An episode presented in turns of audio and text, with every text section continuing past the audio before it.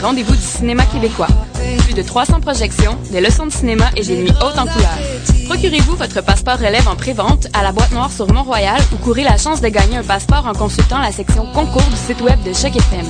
Venez rencontrer ceux qui font notre cinéma. Consultez toute la programmation sur le site des rendez-vous au rvcq.com. Les rendez-vous du cinéma québécois, une présentation de la SAQ en collaboration avec Radio-Canada.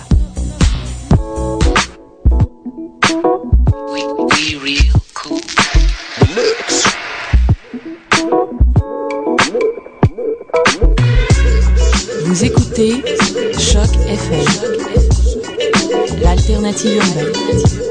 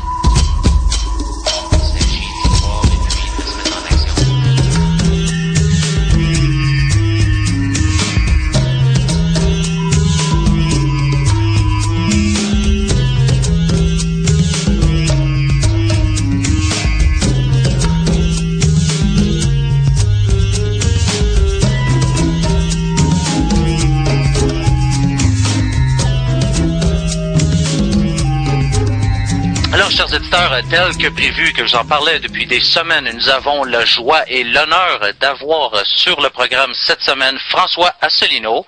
Monsieur François Asselineau, bienvenue sur l'être monde. Bonjour et bienvenue à tous vos auditeurs. C'est un plaisir de vous avoir. Euh, vous savez, euh, on va faire une introduction de vous un petit peu euh, en détail ici parce que vous gagnez à être connu. Vous savez, ici sur l'émission, on n'a pas régulièrement, je dirais, bon, j'oserais utiliser le mot de politicien, même que si ça ne cadre pas très bien avec vous parce que vous êtes un homme, je dirais, qui, qui sort beaucoup du moule du politicien normal. Alors, et puis je crois qu'il y a un certain roll-ball un peu partout dans le monde, dans nos pays, autant en France qu'au Québec, ce qu'on peut voir dans l'actualité de ces dernières semaines, euh, des gouvernements qui sont euh, corrompus, des gouvernements qui sont mensogers, des, gouvernements qui finalement ne sont pas à l'écoute, ne représentent plus vraiment la population. Vous savez, dans chaque période difficile, il y a quand même aussi des solutions qui émergent. Euh, vous avez des personnages extraordinaires. On pense aux États-Unis, à Ron Paul. au Canada, malheureusement, on manque un peu de d'eau saine, je dirais, de, de, nouveaux dauphins qui pourraient nous ouvrir de nouveaux prospects. mais par contre, en France, ben, il y a vous, Monsieur Asselineau, euh, peut-être que j'essaie de vous faire euh, porter un grand chapeau, mais écoutez, euh, depuis plusieurs mois, on suit ici sur l'autre monde avec notre correspondant français, Stéphane Poutoire, qui d'ailleurs, je permets ici de, de, faire une petite parenthèse, de le remercier, qui rend cette entrevue possible avec vous vous avez une vision de la France et, euh, je dirais, du monde économique, de l'Union européenne, euh, de l'histoire aussi, je dirais, mondiale par rapport à l'influence anglo-saxonne, américaine et britannique, qui ressort de l'ordinaire euh, et qui risque de résonner, surtout dans le contexte actuelle euh, politique et économique avec beaucoup de personnes, et autant en France qu'au Québec, d'où l'intérêt de vous avoir ici sur l'émission et d'où l'intérêt euh, pour les Français et les Québécois de vous connaître davantage. Alors, euh, écoutez, ça ne veut pas dire qu'on va vous lancer des fleurs tout le long de l'émission.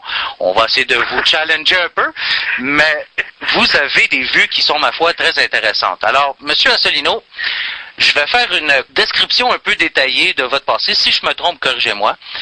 Euh, Monsieur Asselineau est né à Paris et puis diplômé du HEC de Paris en 1980. Et puis vous avez été reçu au concours d'entrée de euh, l'ENA à l'issue de, de votre service national en 1982.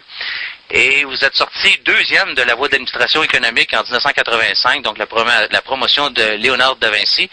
Euh, et vous avez choisi le corps de l'inspection générale des finances que vous avez occupé. D'ailleurs, occupez-vous toujours le poste, Monsieur Asselineau? Oui, oui, tout à fait. Je suis euh, actuellement euh, inspecteur euh, général des finances et je suis, pour tout vous avouer, euh, au plafond de, l'échelle administrative française. Voilà, donc je ne peux plus progresser en termes indiciaires, vous saurez tout. Je suis donc, euh, comment dirais-je, un très haut fonctionnaire, comme on dit, euh, comme on dit chez nous, ce qui fait que ça me donne une liberté de, parole qui n'est pas pas habituelle et dont je j'entends profiter pour euh, essayer euh, de donner à mes concitoyens euh, un autre éclairage sur à la fois l'histoire passée, l'histoire actuelle et puis l'histoire future qui nous reste à écrire. Donc, euh, pour faire un, un résumé de, ben, écoutez, là, on va pas passer au travers au complet de votre curriculum parce qu'il fait plusieurs pages. Honnêtement, chers éditeurs, euh, je vais vous inviter à aller voir euh, son curriculum qui sera publié d'ailleurs euh, sur euh, les Nouvelles Internationales et puis sur les autres sites euh, pour, pour connaître M. Asselineau plus en détail. Mais vous savez, M. Asselineau a été chargé de mission auprès du président du Crédit National, puis au chef du bureau Asie-Océanie à Bercy. Vous vous êtes promené dans environ 90 pays à travers le monde. Vous avez euh, rempli plusieurs euh, fonctions, des instances. euh, vraiment, là, on parle de, autant de, aux proches du commerce extérieur, au gouvernement Édouard Balladur. Vous avez en 95 euh, été directeur du cabinet de, François de Panafieux, ministre du Tourisme dans le gouvernement Alain Juppé. Puis en 96, euh, chargé de mission au cabinet d'Hervé de Charette, ministre des Affaires étrangères dans le gouvernement d'Alain Juppé. Donc, vous avez été en charge de l'Asie, l'Océanie, l'Amérique latine et des questions économiques. Donc, vraiment, on voit ici, euh, et puis ce n'est qu'une fra- c'est un, fragment là, de, votre passé, mais on voit que vous avez non seulement vu du pays, mais vous avez aussi une, euh, expérience bien large et bien étendue, ce qui vous permet justement d'avoir euh, je dirais, une vision d'ensemble de ce qui se passe autant en France qu'en Europe et aussi dans le monde. Est-ce que je me trompe? Est-ce que vous avez plus de détails à apporter aux auditeurs pour qu'ils puissent vous connaître encore mieux, pour savoir où vous vous situez là-dedans? Là? Écoutez, j'ai un petit peu euh, des, réticences à parler de, de moi parce que vous, vous comme vous l'avez dit tout à l'heure, vous lancez, euh, vous lancez des fleurs. Euh, mais euh, oui, je crois que c'est vrai. Je crois que je peux dire que j'ai quand même une expérience particulièrement marquée des, à la fois de la politique en France et des questions internationales. J'ai vécu pendant un an et demi au, Japon. Je, parle un petit peu de, le japonais et pour des raisons professionnelles, je suis allé, vous l'avez rappelé, dans un très grand nombre de pays et ma zone de prédilection du temps où je m'occupais de ces questions en commerce extérieur ou aux affaires étrangères, c'était en effet euh, la zone Asie de façon générale, Asie, euh, Asie Pacifique. Alors, vous savez, c'est important, je crois, euh, parce que euh, le fait d'avoir euh, vécu à l'étranger, le fait de circuler beaucoup à l'étranger, donne sur son propre pays un autre regard par rapport euh, euh, aux gens qui, euh, qui ne voyagent pas, qui n'ont pas la chance de voyager ou qui ne le souhaitent pas. Donc le fait d'avoir pu être expatrié permet de porter sur la France un autre regard. Moi j'ai découvert, par exemple, c'est quelque chose que j'aime beaucoup à dire euh, dans, les, réunions publiques que je tiens, euh, que la France n'appartient pas seulement aux Français. La France c'est un patrimoine historique, c'est un, patrimoine moral, un patrimoine politique. Euh, beaucoup de pays du monde, beaucoup du peuple du monde, non seulement les peuples francophones, mais, mais bien d'autres encore, se tournent régulièrement vers Paris, vers la voie de la France, pour savoir que dit la France. On l'a vu lorsque il y a eu la guerre en Irak, le, premier ministre de l'époque, M. de Villepin, euh, s'était opposé euh, euh, au déclenchement d'une guerre illégale euh, contre l'Irak en, en 2003.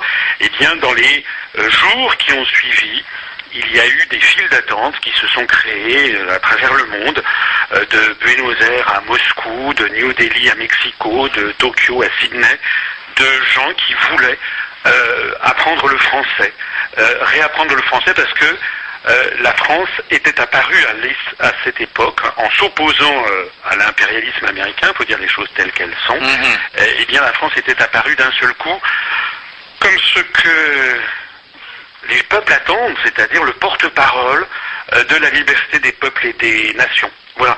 Quand on vit comme j'ai vécu au Japon, ou quand on a beaucoup circulé en Asie ou dans les pays du monde arabe, eh bien, on sait que à la fois les élites, mais également les peuples eux-mêmes ont de la France une image qui est celle de la, du pays des droits de l'homme, du pays de la liberté, du pays qui doit normalement dire là où est le droit et là où est le, le bien. Hmm. Je voudrais terminer ce tout petit propos en disant quand même que j'ai, euh, lorsque j'étais à l'école nationale d'administration, j'avais fait un, stage de- d'environ euh, trois mois euh, au Canada. D'abord à la radio canadienne à, Toronto, et ensuite à titre personnel, j'étais allé passer trois semaines à voyager au Québec, en Gaspésie et dans la région de Québec, et en montant aussi jusqu'à Chicoutimi. Et donc je voulais le dire parce que j'ai gardé de mon séjour à l'époque au, Québec un, un très très grand attachement pour, euh, euh, ce pays euh, qui, comme vous le savez, est, cher au cœur des Français, mais il l'est davantage encore quand ils ont, su, quand ils ont eu la, la chance comme moi de, de s'y rendre et, et de rencontrer euh, personnellement les Québécois. Ben, vous savez, c'est- tout à fait réciproque. Et puis, euh, je vous retourne l'appareil. Et vous savez, il y a toujours ce lien euh, très étroit entre la France et euh, le Québec. Et puis, euh, euh, je crois qu'il gagne beaucoup justement à, à s'intensifier, quoi, parce que on a, je crois, on a gardé ce contact autant euh, spirituel, euh, l'âme euh, aussi, la France. Vous savez, durant le, en, fait, durant la campagne pour nous vendre la guerre en Irak, on était ici au Québec en majorité contre. Et puis, nous vivons pas mal toute la même situation. Et et je crois que, euh, vous savez, vous parlez de ce regard euh, de l'extérieur quand vous voyagez. J'ai un peu la même impression ici, puisque je me trouve moi-même en Asie actuellement. Euh, ça nous permet effectivement d'avoir une vue de- d'ensemble, une vue de perspective qu'on n'a pas lorsqu'on est tout le temps à l'intérieur hein, de notre nation.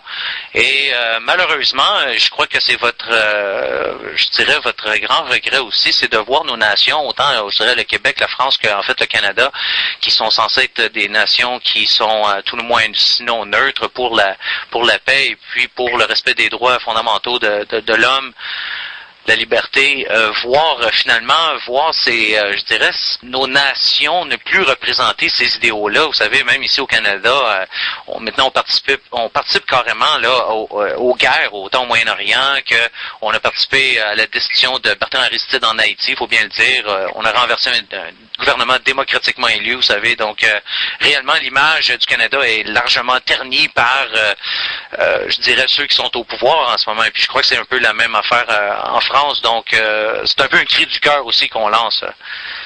Bon, C'est vrai, je, je suis euh, totalement d'accord avec ce que vous venez de dire. Euh, c'est d'ailleurs l'une des, l'une des raisons qui me pousse à agir, puisque, euh, alors je ne parle pas, pas du Canada, mais je parle de, de la France. La Mm. France, on aura l'occasion d'en reparler tout à l'heure, est engluée dans l'Union européenne et notamment dans ce qui est appelé la politique européenne de sécurité commune, ou de la politique d'étrangère et de, et de- et de sécurité de défense, qui sont notamment, qui est notamment fixée par l'article 42 du euh, traité de l'Union européenne, tel qu'il résulte du, dernier traité en date, c'était du traité de Lisbonne. Eh bien, nous sommes englués donc dans une machine euh, qui nous conduit euh, vers, vers des interventions militaires, des, espèces de, de missions de police internationale qui font par exemple que la France actuellement a plusieurs milliers de soldats dans le cadre de l'Eurocorps en Afghanistan. Euh, dans l'indifférence générale, parce que l'ensemble des médias français font silence sur cette opération, euh, et nous, nous sommes, je crois, euh, le seul mouvement politique en France qui ne cesse de dire qu'il y a en permanence des crimes de guerre qui sont commis. Il y a des femmes, des enfants qui sont massacrés par les bombardements des troupes de l'OTAN et de l'Eurocorps en Afghanistan. Et nous, nous sommes les premiers à dire, mais qu'est-ce que nous faisons donc en Afghanistan? Eh Pourquoi est-ce qu'il y a des milliers de soldats français en Afghanistan et en réalité personne euh, n'a de réponse, euh, du moins de réponse, euh, euh, comment dirais-je, honnête à présenter euh, à, à l'opinion publique. Donc euh, on n'en parle pas et le résultat de tout ceci c'est que eh bien l'image de la France, alors vous parlez du Canada, je crois que c'est également euh, vrai, mais ça ce sont les affaires euh, intérieures des, des Canadiens. En tout cas, s'agissant de l'image de la France, je suis euh, formel. Euh, notre image est en train de se salir euh, parce que nous sommes, nous apparaissons non plus, comme je le disais tout à l'heure, comme le pays qui doit apporter la liberté, et défendre la liberté et la justice au niveau international, et nous apparaissons désormais comme dans un camp, un camp, un camp qui est bien maintenant délimité, celui que les médias occidentaux appellent systématiquement désormais la communauté internationale, mais c'est une communauté internationale qui est réduite en fait Hmm. à, euh, euh, disons, 35 pays, c'est-à-dire le Canada et les États-Unis, euh, plus quelques comparses comme le Costa Rica, et puis euh, l'Union européenne. Voilà. Hmm. Et désormais, ce bloc-là, qui correspond à la théorie du choc des civilisations défendue par les stratèges américains, au premier rang desquels M. Samuel Huntington, eh bien, ce bloc-là est désormais perçu dans le reste du monde comme une espèce de bloc qui, euh, euh, se referme sur lui-même, euh, qui entend dominer la planète, qui entend imposer des valeurs, et qui, pire encore, dont les actes ne correspondent pas aux paroles. Voilà. Mm. Euh, euh, nous sommes en permanence en train de donner euh, des leçons de morale à la planète entière en termes de démocratie, mais en réalité, eh bien, très souvent, nous défendons des régimes à l'étranger qui ne sont que les porte-paroles ou, les, ou les- qui ne servent que les intérêts de ce, de ce bloc euro-atlantique, euh, qui, encore une fois, de- dégrade, je crois, profondément no- notre image. Un peu comme il se passe d'ailleurs euh, en Algérie et puis en Égypte. On voit ces, ces fameux régimes qu'on dit euh, dictatoriaux, mais qui finalement les pouvoirs financiers, les, les pouvoirs occidentaux ont soutenu et on voudrait bien continuer à soutenir. Donc euh, ça illustre très bien En votre Tunisie, propos. en- c'est ce que vous disiez en Tunisie et en, et, en, et en Égypte en ce moment, et on voit bien tout le jeu des pays occidentaux qui euh, ont effectivement soutenu euh, parfois depuis des, des années euh, des, des régimes en place, et, et puis d'un seul coup la rue euh, explose, les peuples n'en peuvent plus, et l'on voit que la stratégie actuelle des États-Unis et bien entendu de l'Union européenne, puisque on aura l'occasion d'y revenir, Mhm. l'Union européenne n'est désormais plus que le bras armé des États-Unis en Europe, eh bien, euh, désormais, euh, on voit que le- toute la, la tactique, c'est une espèce de sauve qui peut, qui consiste à faire porter l'opprobre uniquement sur le chef de l'État lui-même. On vire le chef de l'État et on, et on met son remplaçant qui appartient en fait à la même camarilla. Dans la même oui. Exactement la stratégie qui est, qui, est, qui, est, qui est voulue actuellement, que ce soit en Tunisie ou en, ou en Égypte. On a focalisé l'attention des manifestants euh, contre Ben Ali, on a focalisé l'attention, on focalise l'attention en ce moment contre Moubarak, mais on essaye de mettre des opposants de complaisance ou des roues de secours pour perpétuer le même euh, système. La réalité d'a- vient d'ailleurs, c'est que ou bien on est démocrate ou bien on ne l'est pas. Et si on est démocrate, il faut à ce moment-là laisser euh, ces peuples et ces pays eh bien, se gouverner par eux-mêmes, Mhm. euh, défendre leurs intérêts. Euh, c'est normal que chaque peuple défende ses intérêts euh, et il y a une instance euh, au niveau mondial qui est censée assurer euh, la paix et la concorde entre les, nations, euh, c'est l'Organisation des Nations Unies. Nous, nous sommes en faveur d'une revalorisation profonde du rôle de l'Organisation des Nations Unies, alors que actuellement, la manœuvre des États-Unis et de l'Union européenne consiste systématiquement à, discréditer l'ONU, à la marginaliser pour développer les opérations de police internationale comme celles euh, qui ont eu, qui ont lieu en Irak ou en Afghanistan et dont je parlais, euh, à l'instant. Mhm. Écoutez, euh, vous avez euh, à deux reprises parlé de nous et de votre parti politique. Je crois qu'il est temps maintenant de- d'en connaître un peu plus parce que vous avez un parti qui, euh, si je comprends bien, va se présenter au présidentiel française en 2012 et on aimerait en connaître un peu plus. Donc vous, êtes à la tête d'un nouveau parti qui vient de se créer qui s'appelle euh, l'Union populaire républicaine. On va en parler d'ailleurs un peu plus aussi parce que éventuellement, je crois que très bientôt, vous allez mettre en place aussi votre euh, votre site officiel avec euh, probablement votre euh, votre campagne et puis vos, euh, vos points de euh, qui vous intéressent quoi pousser. Donc parlez-nous un peu de votre parti pour qu'on puisse mieux connaître là quelles sont vos idées et puis qui vous êtes. Eh, Merci euh, François Marginon de me donner euh, la parole et, de me donner l'occasion euh, de présenter ce, parti.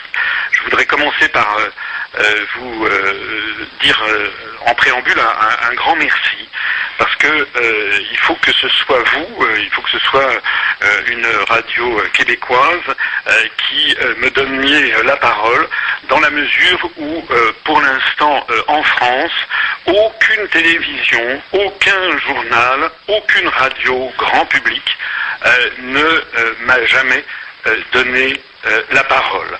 Alors nous trouvons de temps en temps, on peut parler sur une petite radio libre, je l'ai fait récemment à Montpellier, ou bien sur une radio confessionnelle, j'ai été interviewé sur Radio Notre-Dame à Paris, mais nous n'avons pas accès aux grands médias en France mmh. pour des raisons que je vais, que je vais vous exposer. Mmh. Donc merci. Ça fait plaisir. deuxièmement, euh, il faut que, que, je vous confesse quelque chose, c'est que je n'étais pas fait pour faire de la politique. Je ne suis pas né, je ne suis pas né dans, un, dans une famille euh, où l'on faisait de la politique.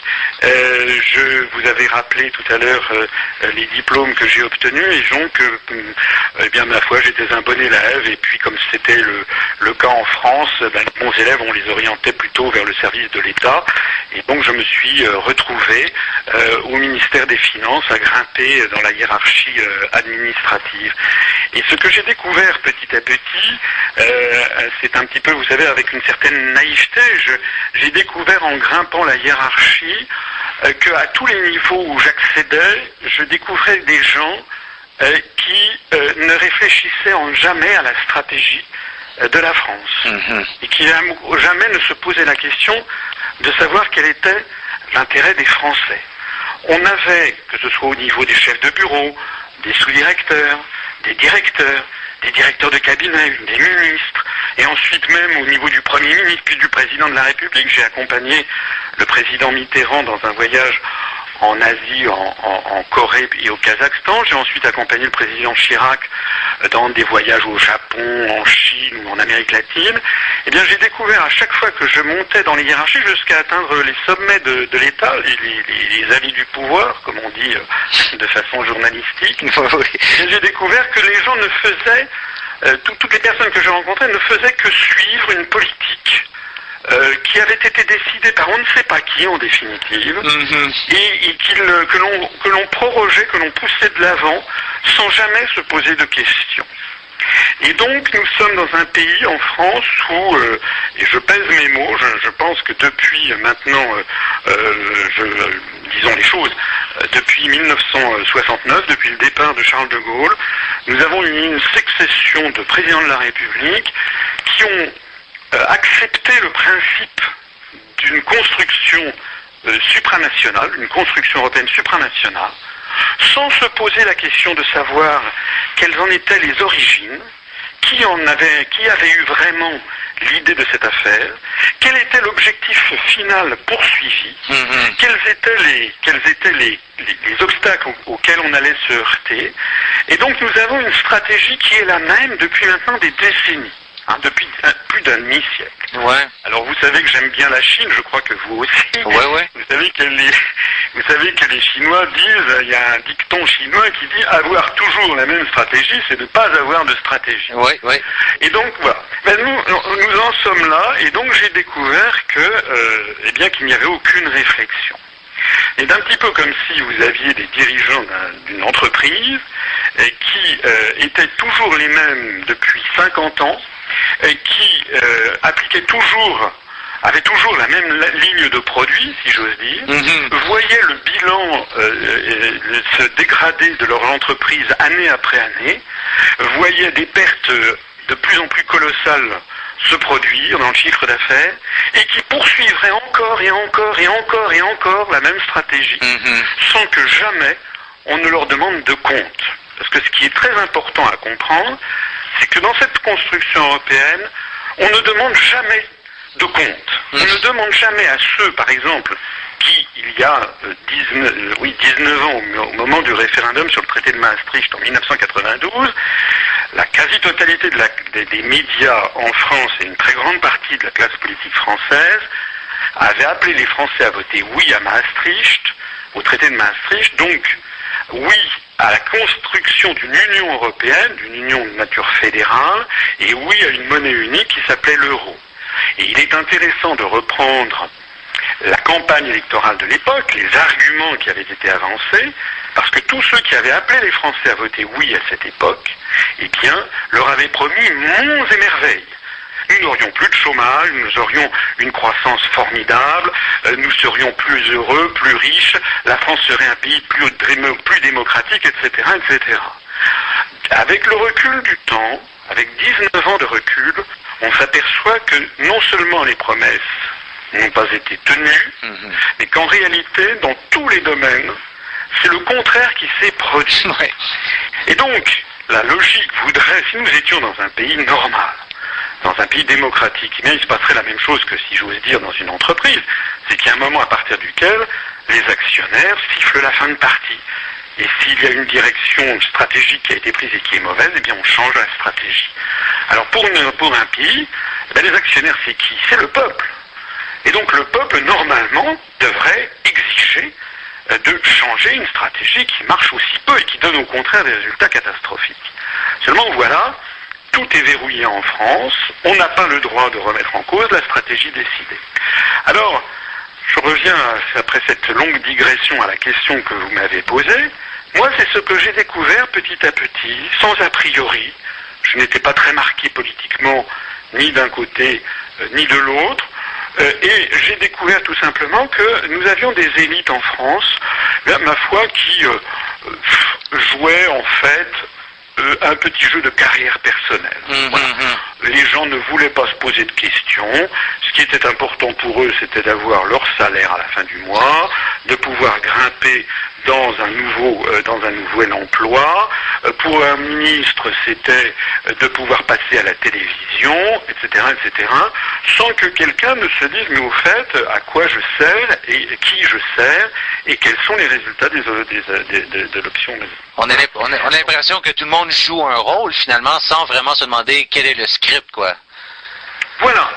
Alors là où j'ai commencé de plus en plus à, à- à me, à me sentir mal à l'aise, c'est lorsque j'ai découvert, en, en étant dans des cabinets ministériels, que les, les- les- les plus hautes autorités de l'État, je parle, je parle de, de très hauts fonctionnaires, mais je parle également de ministres, Mhm.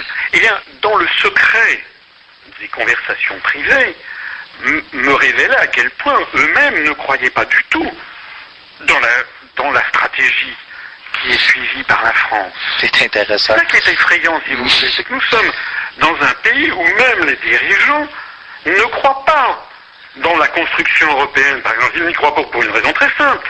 C'est parce que c'est un système, j'ai eu l'occasion d'en parler dans mes conférences, c'est un système absurde et autobloquant. Il est absurde de vouloir enfermer 27 États euh, parce qu'ils sont contigus géographiquement, de les enfermer dans une structure où ils devraient se mettre d'accord sur tous les sujets, dans tous les domaines. C'est absurde Mhm. parce que ça, c'est contraire à la vérité. Il faut bien faire la différence, j'aurai l'occasion peut-être d'y revenir tout à l'heure, entre la coopération internationale, qui est une chose excellente, et nous sommes bien entendu pour les coopérations internationales, mais des coopérations internationales qui se font sur un sujet par en particulier. Par exemple, on va construire Airbus, on va construire la fusée Ariane, on va construire le tunnel sous la Manche, on va faire la coopération nucléaire franco-chinoise. Tout ça, ce sont des coopérations internationales qui marchent parce que les partenaires qui se mettent d'accord, qu'ils soient en Europe ou en dehors de l'Europe, eh bien, ils se mettent d'accord sur un projet et tout le monde tire dans le même sens. Ça, c'est bien. Mais en revanche, la construction européenne, elle, elle est fondée sur l'idée que l'on doit mettre 27 pays qui doivent être d'accord sur tout. C'est absurde. C'est un petit peu comme quelqu'un qui habiterait dans un grand immeuble avec 26 autres locataires. Euh, on lui disait qu'il doit, il doit vivre toute sa vie avec les 26 locataires, euh, partir ensemble en vacances, euh, par- aller tous ensemble manger au même restaurant, etc. C'est absurde. Mhm. Voilà, c'est absurde. Et donc, nous sommes dans cette situation que j'ai découverte de ministres qui, en réalité, avaient intégré, avaient assimilé l'idée qu'ils ne pouvaient pas eux-mêmes changer les choses. Je, je raconte euh, à mes, mes amis, euh, j'ai connu euh, deux ministres, je ne citerai pas les noms, euh, mais qui, dans le secret de l'isoloir, ont voté non à la construction européenne, Mhm. euh, ou à la Constitution européenne en- au référendum de 2005, alors qu'en public, ils ont appelé leurs compatriotes à voter oui. Mhm. Ouais, qui est intéressant. Donc, euh, ben oui, donc quand vous êtes dans cette situation, dans cette situation politique d'un pays où il y a une chape de plomb médiatique, euh, lorsque vous êtes dans un pays où il y a une chape de plomb médiatique qui, euh, euh, qui, qui, qui oblige les, les, les, autorités, si j'ose dire, à tenir un discours convenu dans les médias, sinon ils sont, euh, ils sont, euh, comment dirais-je, ils ne passent plus dans les médias. Il se produit un phénomène que l'on a retrouvé bah, dans tous les pays dictatoriaux en définitive, c'est-à-dire qu'il y a un gouffre qui se creuse année après année entre euh, le, discours dominant et la réalité vécue par, euh, par les gens. Voilà. Alors tout ceci vous explique pourquoi euh, je suis entré, je suis allé dans un, parti politique qui avait été créé en 1999, qui s'appelait le RPF, qui avait été créé par M. Pasqua et M. De Villiers, parce que j'avais cru à l'époque qu'ils voulaient recréer un vrai mouvement gaulliste contre le mouvement qui était le RPR qui était devenu un mouvement chiracien et en fait un mouvement euh, européiste.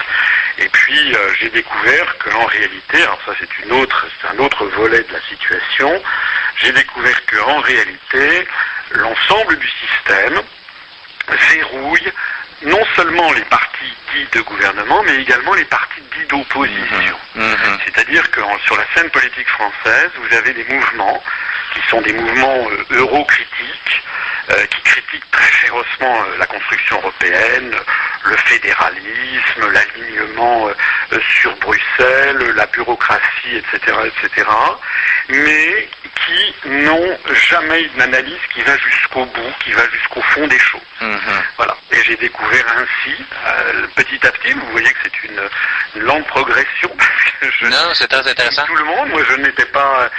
J'ai découvert que sur la scène politique française, eh bien il n'y a, il n'y avait aucun mouvement politique en France euh, qui, euh, qui proposait euh, parce que nous, nous proposons, depuis que j'ai créé l'UPR, c'est-à-dire de sortir euh, de la construction européenne. Voilà, c'est pas très compliqué. La construction européenne, ce n'est pas un dogme, euh, c'est une idée politique. Et dans une démocratie, il est normal qu'une idée politique puisse être combattue. Nous ne demandons pas aux gens d'être forcément d'accord avec nous. Nous estimons en revanche que tout le monde devrait tomber d'accord sur le fait qu'on a le droit de défendre cette idée Mhm. n'est-ce pas? Et, et- et c'est ça qui m'a, qui est très, très intéressant dans la situation française. Ça n'est pas le cas dans d'autres pays d'Europe, mais en France, euh, si vous voulez de- vouloir l'indépendance française, hein, nous sommes un, pa- un parti indépendantiste, si j'ose dire, Mhm. c'est-à-dire vouloir que la France sorte de la gangue de l'Union européenne, de cette Union fédérale qu'on a imposée aux Français, eh bien, de l'extrême droite à l'extrême gauche en France, aucun parti politique ne le demandait et ne le demande toujours. Il n'y a que le parti politique que j'ai que j'ai créé pour cela. OK, d'accord. Wow, c'est, vous savez, euh, c'est assez intéressant parce que j'aurais eu le goût d'intervenir environ toutes les deux minutes parce que vous avez ouvert tellement de portes à des trucs euh, très intéressants qui demandent d'être développés. Mais juste avant qu'on part en pause musicale, j'aimerais que vous euh, répondiez à cette question qui, vous savez, au début, je vous ai lancé des, des fleurs, mais voici ici une question qui va un peu aller au cœur de peut-être de ce que plusieurs personnes aimeraient vous demander parce que vous savez, euh, dans tous nos pays, on nous présente souvent des sauveurs, entre parenthèses, et puis, euh, bon, je comprends que votre position est assez menaçante pour euh, euh, l'establishment de l'ordre établi, parce que justement, comme vous avez dit, on ne vous donne pas l'antenne, on vous laisse pas parler à la radio, on vous laisse pas avoir du temps d'antenne à la télévision. Ça a été un peu le même cas pour Ron Paul aux États-Unis. On l'a carrément ignoré. Donc, évidemment que c'est un peu tout à votre honneur et à votre crédibilité, dans le sens que, oui, vous avez probablement une position qui est menaçante pour plusieurs personnes qui ont le pouvoir entre les mains. Mais je pose la question pareil. Votre parcours fait de vous un homme issu du système et vous classe immanquablement dans la case élite dirigeante avec le caractère particulièrement péjoratif qu'on lui attache de nos jours, surtout pour les gens qui ont été souvent floués par euh, des fausses solutions, peut-être des faux espoirs, et puis euh, on met en place des personnes comme ça dans le système politique pour essayer de canaliser les gens qui chercheraient une solution autre que le fameux paradigme droite et gauche, comprenez? Et puis, vous savez, vous avez vous-même, lors d'une de vos conférences euh, qui s'appelle 2000 ans d'histoire de la France, abordé la récurrence historique qui veut que les élites finissent toujours par trahir les peuples. Alors j'aimerais vous poser la question, comment comptez-vous enlever cette impression euh, qui pourrait être gênante dans un certain sens, qui vient à la lecture de votre important curriculum vitae? Eh ben écoutez, d'abord, premièrement, je, trouve que c'est une bonne question. Moi, je me réjouis lorsque les gens se méfie des, des, des, responsables politiques qui se présentent devant eux. Voilà. Moi, je ne me suis pas assez méfié et c'est pour ça que j'ai créé mon propre, mon propre mouvement. Mhm. Donc la première chose, c'est qu'effectivement, je pense que c'est bien.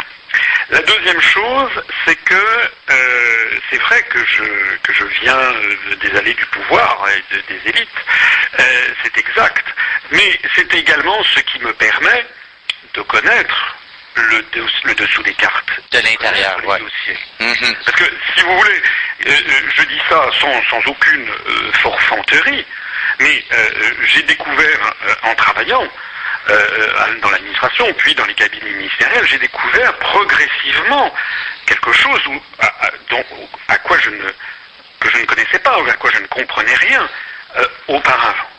Donc, euh, il est euh, euh, assez naturel, en définitive, que ce soit quelqu'un qui euh, vient de, la haute administration ou, de- ou des cabinets ministériels, euh, qui euh, connaissent le fond des choses, qui connaissent le fond des dossiers, et qui puissent ensuite le faire valoir euh, à ses concitoyens. Alors, je voudrais vous citer, euh, je l'ai déjà fait tout à l'heure, je vais le faire sans doute encore ultérieurement, parce que vous savez que j'aime beaucoup la culture asiatique. Mhm. Il y a un, un joli euh, proverbe chinois euh, qui, euh, je parle avec un très mauvais accent, je crois que c'est Guo Luan Tu Tong Qian. Ça se traduit en français par Dans un pays en proie au chaos apparaissent des ministres loyaux. Mhm. Et je trouve que c'est un très bon proverbe. Mhm. C'est-à-dire qu'au moment où un pays est en train de s'effondrer, comme c'est le cas de la France, et ça a été vrai tout au long de notre histoire, eh bien il y a quand même un sursaut qui vient de ce que les Chinois appellent sous forme métaphorique des ministres loyaux. Mhm. Donc il y a effectivement en France une trahison régulière des élites, c'est exact. Charles VI, euh, le- en, en 1420, a signé le traité de Troyes où il déshéritait son propre fils, le, le dauphin, le futur Charles VII, en disant ben maintenant la France, quand je serai mort, la France sera donnée aux Anglais. Mhm.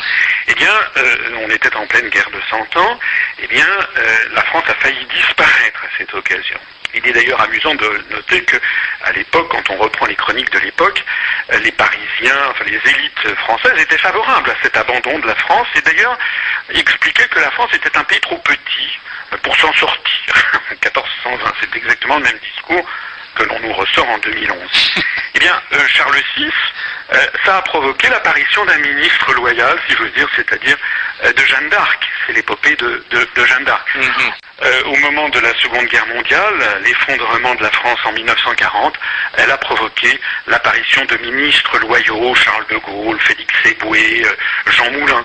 Euh, voilà, donc euh, euh, tout ceci pour dire que euh, il faut, enfin tout, tout cas c'est un- une de mes convictions parce que je suis passionné par l'histoire, lorsque la situation se dégrade au point où la France menace de disparaître, on voit apparaître des ministres loyaux, des gens qui sont là pour, euh, euh, pour, euh, pour euh, relever, la, relever la France. Alors, vous allez me dire, oui, mais qu'est-ce qui m'assure que vous êtes un ministre loyal, vous, euh, François Asselineau?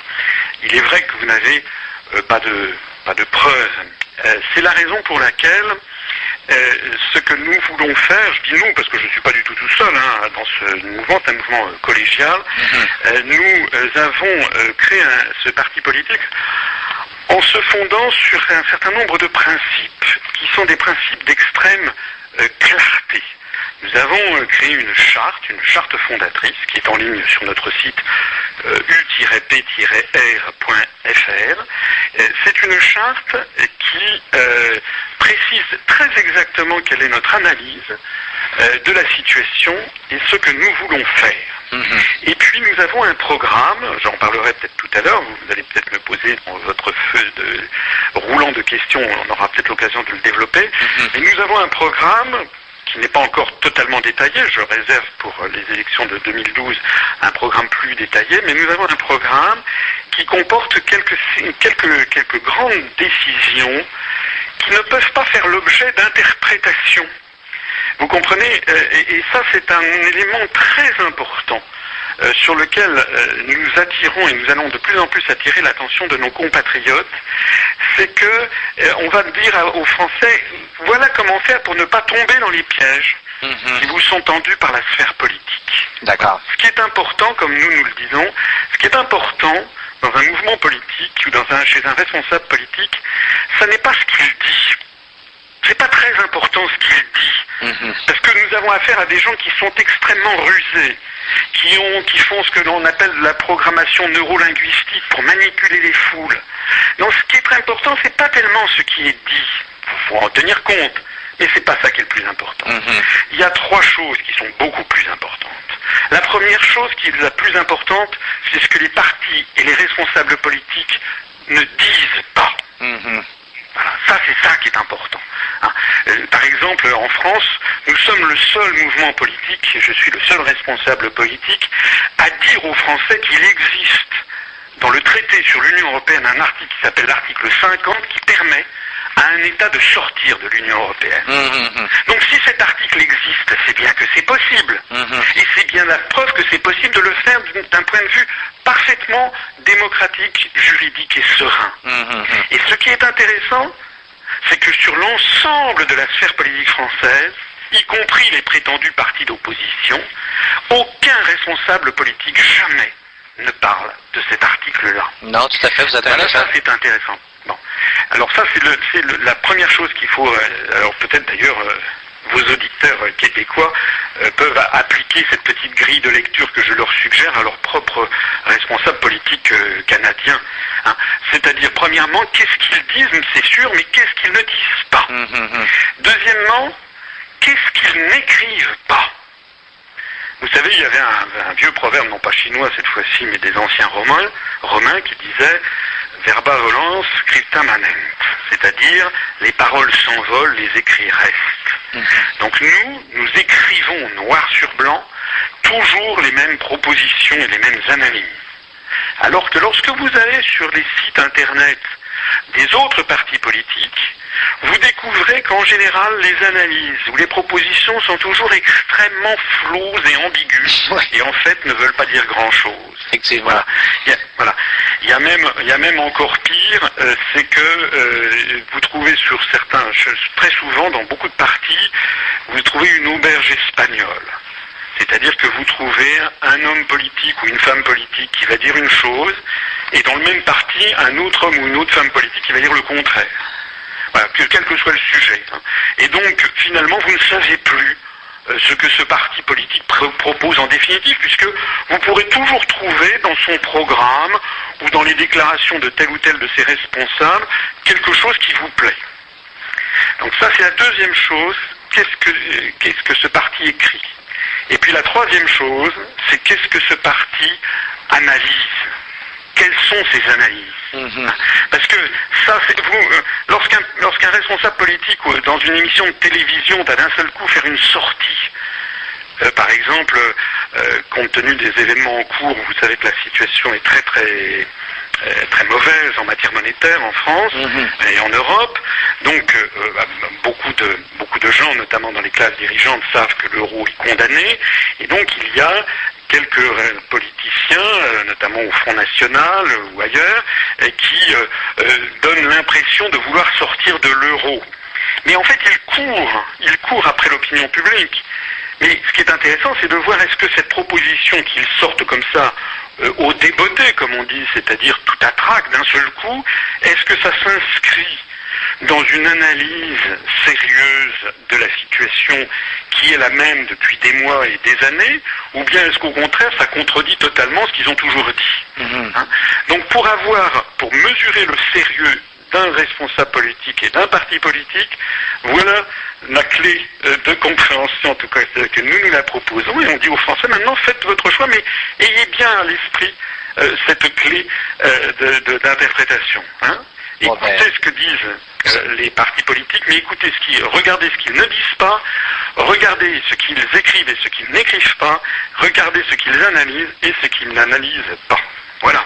Ouais, je sais pas si vous avez vu les élections dernièrement ici au Canada et au Québec. En réalité, euh, tout ce qu'on fait, c'est des attaques personnelles. Hein. Donc, euh, je crois que vous avez encore plus de, de, richesse au niveau intellectuel dans vos discours politiques en France. Et ici, c'est assez pitoyable, je dois vous dire. Euh, écoutez, on va faire... Vous savez, vous, savez, je, je, malheureusement, malheureusement, la, la, comment dirais-je, l'évolution politique française est, est, assez comparable à ce que vous dites. Hein. Ouais, ouais, ouais. Parce qu'en réalité, vous avez raison qu'il reste un petit peu quand même de débat mais, mais, mais, mais, mais, c'est souvent, euh, c'est devenu d'une effrayante euh, médiocrité, délibérément. Délibérément. Ouais. Puisque nous avons affaire à des, les seules personnes ayant accès aux médias, non, en fait, n'ont pas le droit de parler du fond des sujets. Ouais, voilà, ben. faut dire les choses telles qu'elles sont. Ouais. Donc, euh, ils font ce que les Américains appellent entertainment. Hein, ouais, ouais, ouais. Faire. On, on, on, fait semblant. C'est une pièce de théâtre. C'est une pièce de théâtre. Une pièce de théâtre. Voilà. Écoutez, on fait une petite pause musicale. On revient après avec. Euh, on va commencer à mordre dans le dossier, peut-être le plus lourd, mais aussi le plus déterminant pour comprendre euh, l'originalité et en fait l'importance de votre position, c'est-à-dire euh, l'état de la France, l'état de l'Amérique d'aujourd'hui et on va rentrer ensuite euh, dans ce qu'on appelle la Constitution européenne, le traité de Lisbonne et euh, réellement l'expérience de l'Union européenne qui finalement ne risque de pas être très concluante au, vu de ce qui se passe actuellement dans, un, dans, une série d'États. On parle autant de l'Islande, de l'Espagne, on parle de la Grèce, vous savez, vous avez même en Italie plusieurs États qui sont dans, je dirais très proches en tout cas de, de faire éclater non seulement leur finances, mais celle de l'Union européenne. Alors, on, on prend une petite pause, on se retrouve tout de suite euh, après, chers auditeurs.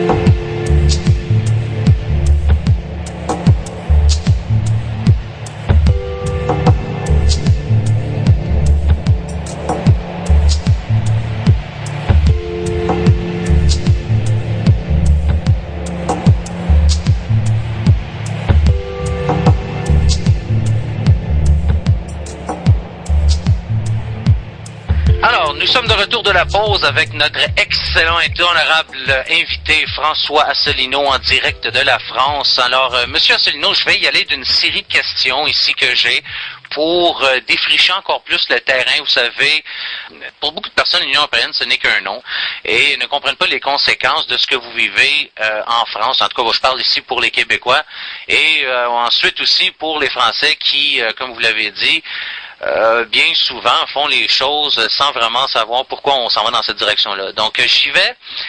J'aimerais vous poser la question rapidement euh, dans deux volets, si vous pouvez y aller. J'aimerais savoir selon votre, je dirais selon votre perspective, qui est quand même assez unique. Là, vous avez vraiment bien expliqué aux auditeurs que vous avez une vue imprenable, c'est-à-dire une vue de l'intérieur, c'est-à-dire que vous avez côtoyé les milieux intérieurs du, euh, je dirais, du pouvoir, des finances, euh, de ce qui se passe à l'État français. Euh, donc, vous avez vraiment une perspective qui est, qui est des plus intéressantes pour les auditeurs à connaître. Et j'aimerais savoir votre opinion, votre vision sur ce que, je dirais, sur l'État de l'Amérique d'aujourd'hui et celui de la France et rapidement ce que vous voyez pour 2011 dans ces, surtout dans ces deux cas-là? Alors je vais aller rapidement, effectivement, parce que j'ai tendance à être bavard. Euh, sur l'état de l'Amérique, ben écoutez, il y a eu le discours du président Obama il y a quelques jours euh, sur euh, l'état de, l'Union. je l'ai, je l'ai lu. J'ai été un peu, un peu estomaqué, comme on dit, un peu stupéfait. En gros, tout va bien. En gros, le président des États-Unis a tenu un discours qui me paraît complètement déconnecté des, de la réalité. Je, crois que je crois que les États-Unis d'Amérique connaissent une, une crise qui est une crise économique et financière, ça je crois que maintenant tout le monde est bien, bien au courant, mais c'est plus grave que ça. C'est aussi une crise politique, une crise sociale, et puis une crise morale, et je dirais même une crise de civilisation. Mhm. C'est-à-dire que euh, euh, je, euh, moi je suis d'une génération, je, suis né à la fin des années 50, donc j'étais enfant dans les années 60, je suis d'une génération où les États-Unis apparaissait quand même, qu'on le veuille ou non, comme un très grand pays démocratique. Je me rappelle notamment quand j'étais un gamin, quand j'étais enfant, les manifestations monstres qu'il y avait aux États-Unis contre la guerre du Vietnam, vu de France, un pays qui était en guerre et qui autorisait sa population à manifester contre son gouvernement sur un sujet de cette nature, apparaissait comme vraiment le comble de la démocratie. Voilà. Mhm. Et donc, je crois que jusque dans les années 70-80, les États-Unis apparaissaient quand même comme un pays très profondément démocratique, avec une vie démocratique euh, euh, riche. Euh, c'était une vision sans doute un petit peu, un petit peu enjolivée. Je Romancé, oui. J'en suis bien persuadé, mais quand même. Et puis c'était un pays qui avait un appareil industriel très impressionnant. C'était quand même, euh, euh, je vous rappelais qu'en 1944-45, après les accords de Bretton Woods qui ont fixé, qui ont donné au, dollar une position euh, exceptionnelle dans le système monétaire, les États-Unis représentaient en gros, au sortir de la Seconde Guerre mondiale, 40% du produit intérieur, du produit national de, de la planète. Tout à fait. Maintenant, on en est réduit à quoi? On en est réduit à un État, euh, les États-Unis, euh, euh, dont le PNB est, inférieur à 20% du PNB planétaire. D'ailleurs, il faudrait entrer, je n'ai pas le, temps de le faire, il faudrait entrer dans le détail des statistiques, parce que vous savez, il n'y a rien de plus menteur qu'une statistique. En réalité, ce produit intérieur brut américain est de plus en plus fondé sur du vent, c'est-à-dire sur des services, c'est-à-dire la distribution, les services, les assurances, les services financiers, les services bancaires, etc.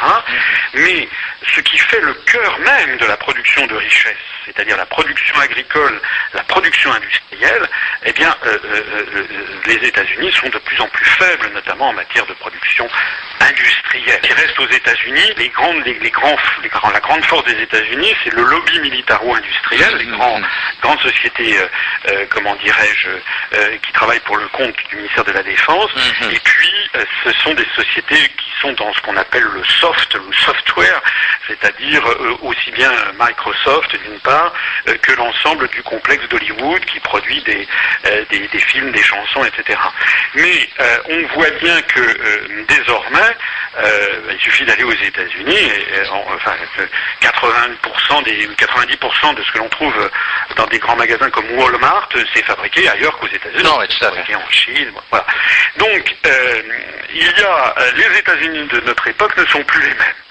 C'est un pays dont, la base industrielle est devenue de plus en plus euh, fragile ou, ou, évanescente, si j'ose dire, dont la richesse repose sur des, choses immatérielles, qui peuvent s'effondrer du jour au lendemain. Euh, rappelez-vous euh, euh, la disparition de, Lehman Brothers, par exemple. Mm-hmm. et puis, c'est un pays qui vit à crédit uniquement grâce au privilège dollar. Donc on sait que pour, que pour faire augmenter d'un dollar le PIB américain, il faut en gros que les Américains se s'endettent de l'ordre de 3 ou 4 dollars supplémentaires.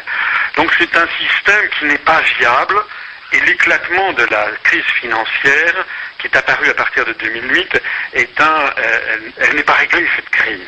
Elle n'est pas réglée parce que cette crise elle provient du fait que les États-Unis ne savent plus comment assurer la richesse de leur population alors même que le pays produit de moins en moins de richesses tangibles et réelles. Ouais, je dirais, je dirais, pour vous interrompre quelque peu, je dirais c'est encore pire que ça. Vous savez, sur l'autre monde, ici, on couvre ça depuis euh, probablement deux, trois ans.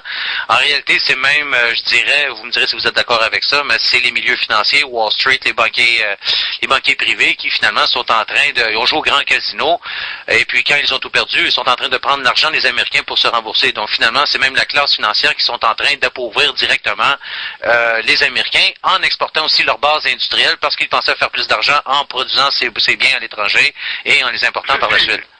Ah, je suis tout à fait d'accord avec cette analyse. Hein. Je suis tout à fait d'accord avec cette analyse. Hmm. Nous avons en fait eu des dirigeants aux États-Unis et en Union européenne, parce que je vais venir ensuite sur la situation de la France, parce que l'Union européenne qui est, qui est, qui est, comment dirais-je, qui singe les États-Unis, qui, qui n'en est que le, que le clone, si j'ose dire, que la copie conforme, eh bien, ont entraîné les pays, de, les pays comme, la, comme la France dans cette espèce d'imitation servile de, ce, de cet anti-modèle que, que, que, que sont les États-Unis.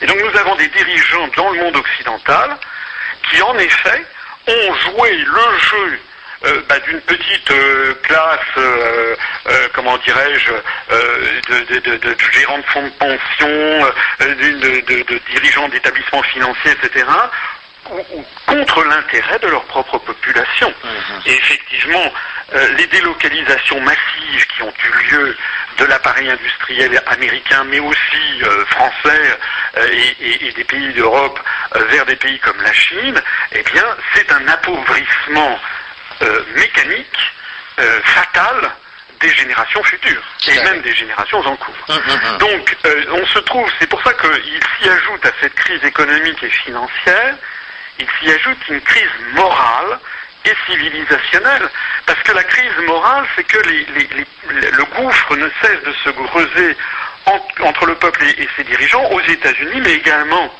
au sein de l'Union européenne et en France en particulier, parce que les, Français euh, comprennent euh, globalement que euh, leurs dirigeants, quel que soit le mouvement politique pour lequel ils votent, eh bien, leurs dirigeants ne les, ne les représentent, ne les représentent plus vraiment. Alors s'agissant de la France, par exemple, on a aujourd'hui même il y a un sondage qui a été, qui a été publié dans, le journal Le, Figaro, enfin, qui, est tout à fait extraordinaire. Euh, on apprend aujourd'hui que 83% des, des, Français qui ont été interrogés par ce sondage estiment que les responsables politiques ne prennent pas ou très peu en compte leur avis. Est-ce que vous vous rendez compte dans une démocratie ce que c'est que lorsque presque plus de 8 Français sur 10 considèrent que leurs responsables politiques, quel que soit le parti politique, ne prennent pas du tout en compte leur avis, mhm. alors qu'il n'y en a que 14% d'un avis contraire? Probablement ceux qui travaillent pour l'État. Ça veut dire que nous avons affaire à une démocratie qui est extrêmement malade. Mhm, mhm. Ça veut dire qu'il y a une défiance maintenant générale de l'ensemble de la population française contre euh, leurs responsables euh, politiques. D'ailleurs, 57% des Français estiment que la démocratie euh, fonctionne mal en France. Il y a 56% des personnes interrogées qui n'ont confiance ni dans la droite ni dans la gauche pour gouverner le pays. Ça veut dire 56%, rappelez-vous, c'est un petit peu, à, un point près, c'est le même résultat que les Français qui ont voté non à la Constitution européenne. Alors, mmh. puisqu'on vous m'interrogez sur la situation de la France, mais ben, je crois que là, on, touche du doigt le, cœur du problème. Attendez peu, je vous interromps parce que justement, vous venez parler de ma prochaine question. Donc, en même temps que vous allez parler de la France, je vais vous demander de toucher à celle-là aussi parce que vous avez touché au point du référendum où 55% des Français ont rejeté cette constitution européenne et aussi du cas du traité de Lisbonne qui a ensuite été imposé de force aux Français et qui euh, finalement n'est rien d'autre là que si on veut euh, un jumeau ou un clone de la constitution. Donc, euh, oui, incluez ça dans votre description de la France parce que c'est un point très très important là.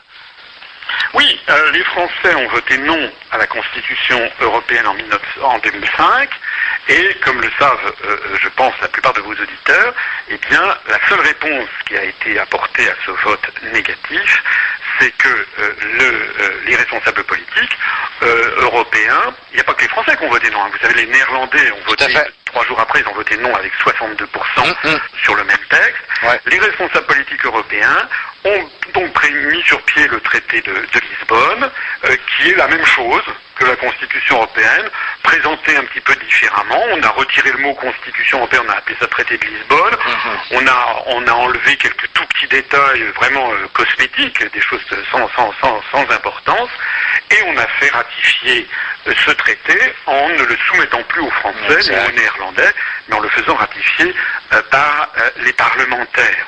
Alors là, on a affaire à quelque chose qui s'appelle en, droit une, véritable forfaiture. Tout à fait. Hein, c'est une, c'est une forfaiture parce que euh, il, ça prouve que nous sommes dans des démocraties euh, malades, ça prouve que nous sommes dans une démocratie où on tourne en dérision ceux qui veulent faire respecter les grands principes. Ben écoutez, M. Asselineau, vous savez, dans chaque contrat social, surtout dans des trucs comme ça, même ici au Canada, on a la même question euh, qui se pose avec le Québec et la Constitution, c'est-à-dire que on nous impose des constitutions ou des traités de Lisbonne, si vous voulez, sans que la population soit consentante, sans qu'elle soit consultée. Donc, c'est un contrat qui est invalide parce que, évidemment, la population n'a pas donné son consentement. Donc, je laisse poursuivre là-dessus, mais je tenais à le dire parce que c'est évidemment le le point central de tout, euh, de tout ce contentieux, c'est-à-dire qu'on nous impose des structures qui sont extrêmement importantes, qui vont gérer notre futur, notre vie économique, notre euh, politique intérieure et extérieure, sans le consentement de la population, ce que je trouve absolument incroyable.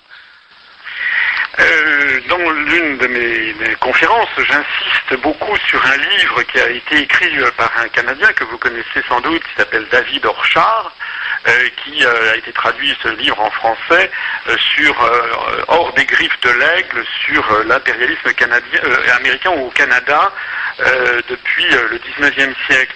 je connais donc par ce livre un petit peu l'histoire, la façon dont les États-Unis après les après les les, guerres euh, américano-britanniques euh, dans le Canada au début du 19e siècle, qui avaient abouti au traité de Gand, euh, et, lorsque les Américains n'étaient pas parvenus à mettre la main sur les provinces britanniques canadiennes. Mhm. après ça, pendant tout le 19e et le 20e siècle, il y a eu en permanence la volonté américaine de mettre la main sur le Canada euh, par des traités de libre-échange. Mhm, mhm. Et euh, ces traités, c'est en fait la même technique qui a été utilisée euh, en Europe et qui maintenant est utilisée au niveau mondial avec l'Organisation mondiale du commerce. C'est-à-dire que l'on prend des décisions dont les conséquences politiques sont énormes. Et en fait, on les présente aux populations comme des mesures totalement techniques euh, et qui doivent simplement assurer leur bien-être euh, économique et, matériel. Et on, comment dirais-je, euh, on viole ainsi tous les principes éthiques de ce que doivent être des démocraties. Alors, c'est ce que j'essaie d'expliquer à mes, à mes concitoyens dans ces réunions publiques que, je tiens, euh, notamment sur euh, l'Union européenne et la construction européenne. Et je leur dis que l'Union européenne, c'est peut-être la première fois, quand je dis la première fois, c'est peut-être pas tout à fait vrai, mais en tout cas, en Europe, je pense que c'est une des toutes premières fois euh, que l'on essaye de bâtir, enfin, que l'on parvient à bâtir, que, que certaines élites dirigeantes parviennent à bâtir une dictature qui s'impose euh, par la technicité et l'ennui. C'est-à-dire que quand vous êtes en, France, euh, quand vous parlez aux Français de l'Europe, euh, vous voyez les gens, les gens s'endorment. Mhm. ça ne les intéresse pas. C'est tellement, c'est tellement bureaucratique, c'est tellement compliqué, c'est tellement loin de leurs préoccupations qu'ils ne veulent pas en entendre parler. Ça les ennuie, mais ça les, ça les ennuie. Et donc c'est quelque chose dans l'histoire de l'humanité qui est assez nouveau. Avant, quand il y avait des dictatures, euh, des dictatures totalitaires, eh bien, elles, elles, elles jouaient franc jeu, si j'ose dire. Hein. Mhm. Euh, Hitler ou Staline ou, euh, ou Napoléon, enfin bon, ou tous les grands Mussolini, tous les grands dictateurs n'ont jamais prétendu être des grands démocrates. Mhm. Alors que maintenant, nous avons des, une dictature, ça c'est vraiment une dictature au sens étymologique. Oh oui. Pour les anciens, sous l'Antiquité, un, dictateur, c'était quoi? C'était un expert qui dictait ce qu'il fallait faire. Mhm. C'est-à-dire que quand une cité se trouvait, une cité sous l'Antiquité, se trouvait dans une situation difficile, en état de guerre, risquait d'être envahie ou autre, on remettait tous les pouvoirs du peuple à un dictateur qui était un expert, qui lui savait mieux que les autres ce qu'il fallait faire pour mhm. sauver la patrie, et donc qui dictait ce qu'il fallait faire. C'est ça une dictature à l'origine. Mhm. Eh bien nous on en est là, c'est-à-dire que l'on explique aux Français, mais on explique la même chose aux Italiens, aux Espagnols, aux Néerlandais, etc. On explique que la situation est très très compliquée, que ne vous inquiétez pas, on s'occupe de tout, mais c'est nous qui gérons tout. Voilà. Mhm. Et euh, par ailleurs, tout ceci est accompagné de tout un discours euh, qui à la fois présente la construction européenne comme une espèce de paradis sur Terre. On retrouve un peu la même propagande que pour la construction du socialisme. Ça doit nous apporter la paix, la paix, la compréhension, le bien-être, etc., etc. Et ceux qui sont contre sont immédiatement caricaturés et diabolisés. C'est-à-dire en fait on n'a plus le droit d'être contre. Si vous êtes contre cette mise en place, c'est que vous êtes forcément euh, xénophobe, raciste, ici et ça, mhm. que vous n'avez même nostalgie, que vous ne comprenez pas comment fonctionne le monde, que vous êtes nul, etc. Hein, donc il y a une espèce de d'interdit qui est jeté euh, sur quiconque euh, conteste le bien fondé de ces opérations. Euh, vous savez, vous avez la moitié des Allemands qui veulent mettre euh, la hache dans l'euro. Euh, ça, ça vient de, des, des, études qui ont été faites en Allemagne. ensuite, vous avez en Europe, écoutez, vous savez, en Angleterre, c'est la même affaire. Vous avez un public qui qui voudrait sortir aussi de l'Union européenne. Ça a été rapporté par le UK Express. vous avez le, le Center for Economic and Business Research qui a déclaré que l'euro a seulement 20% de chances de survivre sous sa présente au cours des dix prochaines années. Euh, on sait que là, euh, l'Union européenne, ça a l'air bien beau comme construction, sauf que, euh, un, elle a l'air en danger. et puis deux, la façon qu'elle a été formée. Et puis là, j'aimerais que vous nous apportiez certains détails par rapport à ça. Vous avez fait des recherches très intéressantes et vous avez trouvé, la, ben, vous avez trouvé, écoutez, ça a même été rapporté par un article euh, très important d'ailleurs, qui avait été publié dans le Telegraph, euh, et sous la main de Evans Pritchard, qui euh, s'appelait The Horrible Truth Starts to Dawn on Europe's Leaders, qui finalement est un article qui racontait qu'on avait bel et bien retrouvé les évidences comme quoi que effectivement, les Américains avaient la main dans la création, euh, l'appel de la création de l'Union européenne dès les années 50-60. Et puis ça, c'est quand même un fait qui est très peu connu et qui pourtant est maintenant documenté. Et puis j'aurais des choses à ajouter un coup que vous aurez développé sur euh, ce sujet. Mais euh, parlez-nous un peu de cette fameuse Union européenne et ses prospects de survie aussi. S'agissant de la monnaie unique européenne, je fais des conférences à travers la France pour expliquer que euh, de toute façon, elle explosera. Hmm. Parce que contrairement à ce qui explique euh, la propagande, on présente aux populations la, construction de l'euro comme si c'était quelque chose de sans précédent. Ça n'est pas vrai. Je fais une conférence euh, où je présente, d'ailleurs je sortirai des documents bientôt qui seront sur papier pour dire la même chose, où j'explique qu'en réalité le monde a connu des dizaines de monnaies plurinationales, hein, euh, et qu'elles ont toujours toutes explosé. Les dernières en date étant par exemple le rouble soviétique de l'Union euh, de l'URSS. Lorsque l'URSS s'est désintégrée, le rouble soviétique, qui était la monnaie unique de toutes les républiques de l'URSS, a explosé. Lorsque la Yougoslavie a explosé, la monnaie yougoslave a explosé. Lorsque l'empire, euh, euh, comment dirais-je, austro-hongrois euh, a été a explosé en 1918-19, la monnaie a explosé, etc. En réalité, l'histoire monétaire du monde, c'est toujours l'histoire qui montre qu'on ne peut pas bâtir des monnaies plurinationales. Alors quelqu'un comme moi qui suis à la fois financier, économiste, mais aussi historien, j'aime beaucoup l'histoire, vous savez que l'histoire sert à quoi? Ça sert à prédire l'avenir. Ben Parce que lorsqu'un phénomène s'est toujours produit de la même façon, on peut être certain que la probabilité qu'il se reproduise est quasiment, est quasiment de 100%. Mm-hmm. Voilà. Alors, euh, il y a bien entendu d'autres raisonnements que des raisonnements d'historiens. On n'a pas le temps d'en parler, mais on aura bientôt, on mettra bientôt en ligne sur notre site les conférences que je fais sur la question. Il y a des raisons très sérieuses qui font que l'euro n'est pas viable. la première de ces raisons étant que euh, nous n'avons pas affaire à une zone monétaire optimale selon les théories du prix Nobel d'économie Robert Mundell, c'est-à-dire que lorsqu'un pays à l'intérieur de la zone euro subit ce que les économistes appellent un choc asymétrique, par exemple la crise des finances publiques en Grèce, ou bien par exemple une flambée d'inflation qui aurait lieu en Espagne ou en Irlande, eh bien il n'y a plus le moyen correcteur du réajustement monétaire vis-à-vis des autres zones, euh, des autres pays qui partagent la même, la même zone. Dans ces conditions, euh, il faut qu'il y ait des transferts sociaux ou des transferts financiers très importants. Et on l'a vu avec l'affaire grecque, mmh. mais l'affaire grecque n'est pas réglée le feu coule sous la cendre. Et puis n'oubliez pas que la Grèce est un petit pays au sein de l'Union européenne. Lorsqu'il va y avoir une crise des paiements euh, ou une menace sur la solvabilité de la Banque centrale d'Espagne ou d'Italie ou pourquoi pas un jour même de la France, eh bien à ce moment-là, les Allemands, enfin, les montants en jeu deviendront tellement colossales que les Allemands ne voudront plus euh, s'y euh, mêler.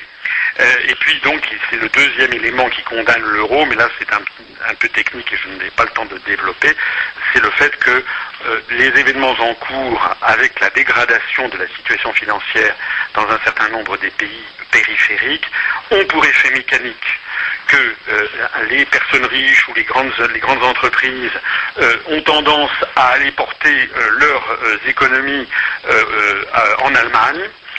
et ça se traduit pour des raisons techniques que je n'ai pas le temps d'élaborer, par le fait que la Banque centrale allemande, la Bundesbank, voit accroître dans son bilan euh, des créances sur euh, la Banque centrale de Grèce, d'Espagne, du Portugal, ce qui a pour effet de dégrader son bilan.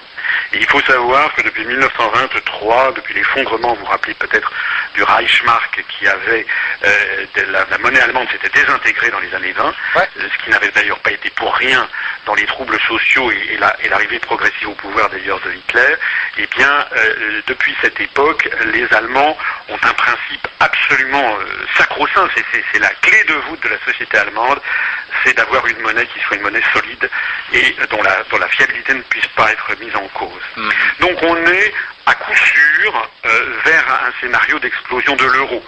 Moi, je l'ai annoncé, je l'ai écrit dans des dossiers, euh, voici que j'avais remis en 2004 euh, à M. Sarkozy, à l'époque ministre des Finances. C'est pour ça d'ailleurs qu'on m'a mis dans un placard au ministère des Finances. C'est parce que j'ai dit, il y a sept ans, ce qui se passe maintenant. Hein. Donc actuellement, nous, sommes, nous avons affaire à un dogme. Un, haut fonctionnaire n'a pas le droit en France d'attirer l'attention des pouvoirs publics sur ce qui se passe en réalité. Il n'en demeure pas moins que c'est pas en cassant un thermomètre qu'on résout, euh, qu'on résout une, maladie. Non. Alors sur l'Union européenne maintenant, eh bien oui, vous avez, euh, je vois que vous avez écouté avec intérêt donc mes, mes, mes conférences. Pour tous nos auditeurs, je, je rappelle qu'on les trouve euh, facilement euh, sur YouTube ou sur Dailymotion et notamment aussi sur notre site u-p-r.fr. Euh, en réalité, c'est un des secrets de Polichinelle, mais un secret quand même, parce que tout est fait pour le cacher aux populations. la construction européenne, à l'origine, elle n'a pas du tout été inventée par les Français. L'origine de la construction européenne, c'est aux États-Unis que ça se passe. Mhm. Pourquoi? Parce que c'est après le partage de l'Europe suite aux conférences de Téhéran, de Potsdam, de Yalta, qui ont clôturé le, second conflit mondial, eh bien, il y avait eu, je ne vous apprends rien, euh, un partage euh, de zones d'influence entre la zone soviétique, avec l'Europe de l'Est notamment, et puis la zone euh, sous influence américano-franco-britannique, qui était la zone de l'Ouest. Mais en réalité, pour les États-Unis, la France n'avait pas son rôle à jouer en la matière, et l'Angleterre n'était qu'un comparse. En réalité, l'Europe occidentale était placée sous son influence. Et donc, les Américains ont, promu cette construction européenne, et on en a toutes les sources, toutes les preuves, y compris, vous le citiez, euh, cet article de Ambrose Evans Pritchard du Daily Telegraph, pour être précis. Vous savez, j'aime bien les précisions, c'est l'article du 19 septembre 2000, mm-hmm. euh, où, euh, prenant appui sur les documents du département d'État américain qui ont été déclassifiés euh, à l'été 2000 par l'administration Clinton euh, du fait de la loi américaine hein, qui prévoit la déclassification des documents confidentiels de défense, ben, nous savons maintenant de façon absolument irréfutable, ferme et définitive, voilà que effectivement, tout au long des années 40, 50, 60, les Américains ont financé, ont poussé la constitution d'une Europe euh, fédérale et également la construction euh, d'une monnaie unique. Voilà. Alors ces documents se terminent, euh, la, la déclassification s'achève en 1969, au 31 décembre 69. Pour le reste, pour l'époque en cours, les documents n'ont pas été déclassifiés, bien entendu, mais nous avons toute une série d'informations, de, de déclarations publiques qui prouvent que les États-Unis sont bien les maîtres du jeu. Alors, euh, ce, qui, euh, ce qui fait peut-être l'originalité davantage des, des, analyses que je développe, c'est moins le fait de rappeler ceci, quoique la très grande majorité des Français sont totalement ignorants, parce qu'on leur dit, on leur dit le contraire. On leur dit que c'est les Français qui ont inventé ça. Et pourquoi? Ben Parce que les Américains ont finement joué, au lieu que ce soit eux qui proposent, le, euh, par exemple, la déclaration Schuman, ils ont fait, ils ont, ils ont utilisé, vous savez, on, parlait, il y, a, quelques années, on parlait des mères porteuses. Mais là, on a eu un père porteur, si j'ose dire, c'est-à-dire le français Robert Schuman, qui était un député français, mais qui était né en, en, Moselle, c'est-à-dire dans le Reich allemand avant la Première Guerre mondiale, qui était aussi en partie luxembourgeois, donc qui était un homme un petit peu européen, qui avait d'ailleurs un certain nombre de casseroles euh, à se faire pardonner parce que pendant la Seconde Guerre mondiale, il avait eu, il avait par exemple voté les pleins pouvoirs à Pétain en 1940, il avait appartenu au premier gouvernement Pétain à Vichy, ensuite il avait pris langue avec les autorités nazies à Metz sans aucun mandat. Enfin bon, c'était quelqu'un qui n'avait pas eu une position d'une très grande clarté, c'est le moins que l'on puisse dire, eh bien, et c'est devenu un politicien euh, de la quatrième République. Il a été ministre des Affaires étrangères français pendant à dix reprises, et c'est lui euh, qui a proposé euh, un jour, comme ça, le 9 mai 1950, une déclaration qu'on appelle la fameuse déclaration Schuman proposant la création de la communauté européenne du charbon et de l'acier les personnes qui sont interrogées qui, sont intéressées, qui, nous écoutent, pourront consulter sur notre site u-p-r.fr ou Union populaire républicaine, avec Google ils le trouveront tout de suite. il y a en ligne un, dossier important sur la vraie personnalité euh, de Robert Schuman. En réalité, euh, cette idée de création de, la CECA avait été conçue euh, par Truman et par Dean Acheson, qui était le, secrétaire d'État américain de, de l'époque. Au même moment, bah, pour être, euh, si on veut faire un, rappel historique euh, exhaustif, il faut savoir que euh, le Vatican, donc l'Église qui était encore, qui avait encore beaucoup beaucoup d'influence dans un certain nombre de pays d'Europe et notamment dans l'Allemagne, puisque c'était l'Allemagne de l'Ouest, l'Allemagne rhénane, notamment la Bavière, la Rhénanie-Westphalie, qui sont des, terres catholiques, mais aussi la France, l'Italie, la Belgique, bien entendu. Donc, on est à, l'époque, c'était l'Europe des six. Euh, donc le Vatican à l'époque était également très très puissant et a beaucoup poussé aussi dans le même sens de la construction européenne euh, que les États-Unis. C'est pour ça que Robert Schuman, Paul-Henri Spaak, etc., euh, Adenauer, le, chancelier allemand, étaient tous de la mouvance chrétienne démocrate. Bon. Donc on a eu dans les années 50 deux grandes puissances qui étaient d'une part les États-Unis, d'autre part le Vatican, qui poussaient l'une et l'autre à la construction européenne mais en réalité, elles n'avaient pas le même objectif. L'objectif des deux était en partie identique, c'est-à-dire d'empêcher euh, la menace soviétique de, se concrétiser sur l'ouest du continent. Ça, c'était la, pensée de, l'époque. On craignait que l'URSS ne veuille envahir l'ensemble de l'Europe de l'Ouest. Et d'ailleurs, il y avait des motifs de, le craindre. Euh, mais euh, le Vatican poursuivait un rêve poursuivait le rêve de reconstituer une espèce d'Europe chrétienne hmm. sous le magistère du souverain pontife, un petit peu comme en l'an 800, euh, le pape Léon III avait couronné euh, Charlemagne. Euh, qui s'était intitulé le nouvel empereur d'Occident.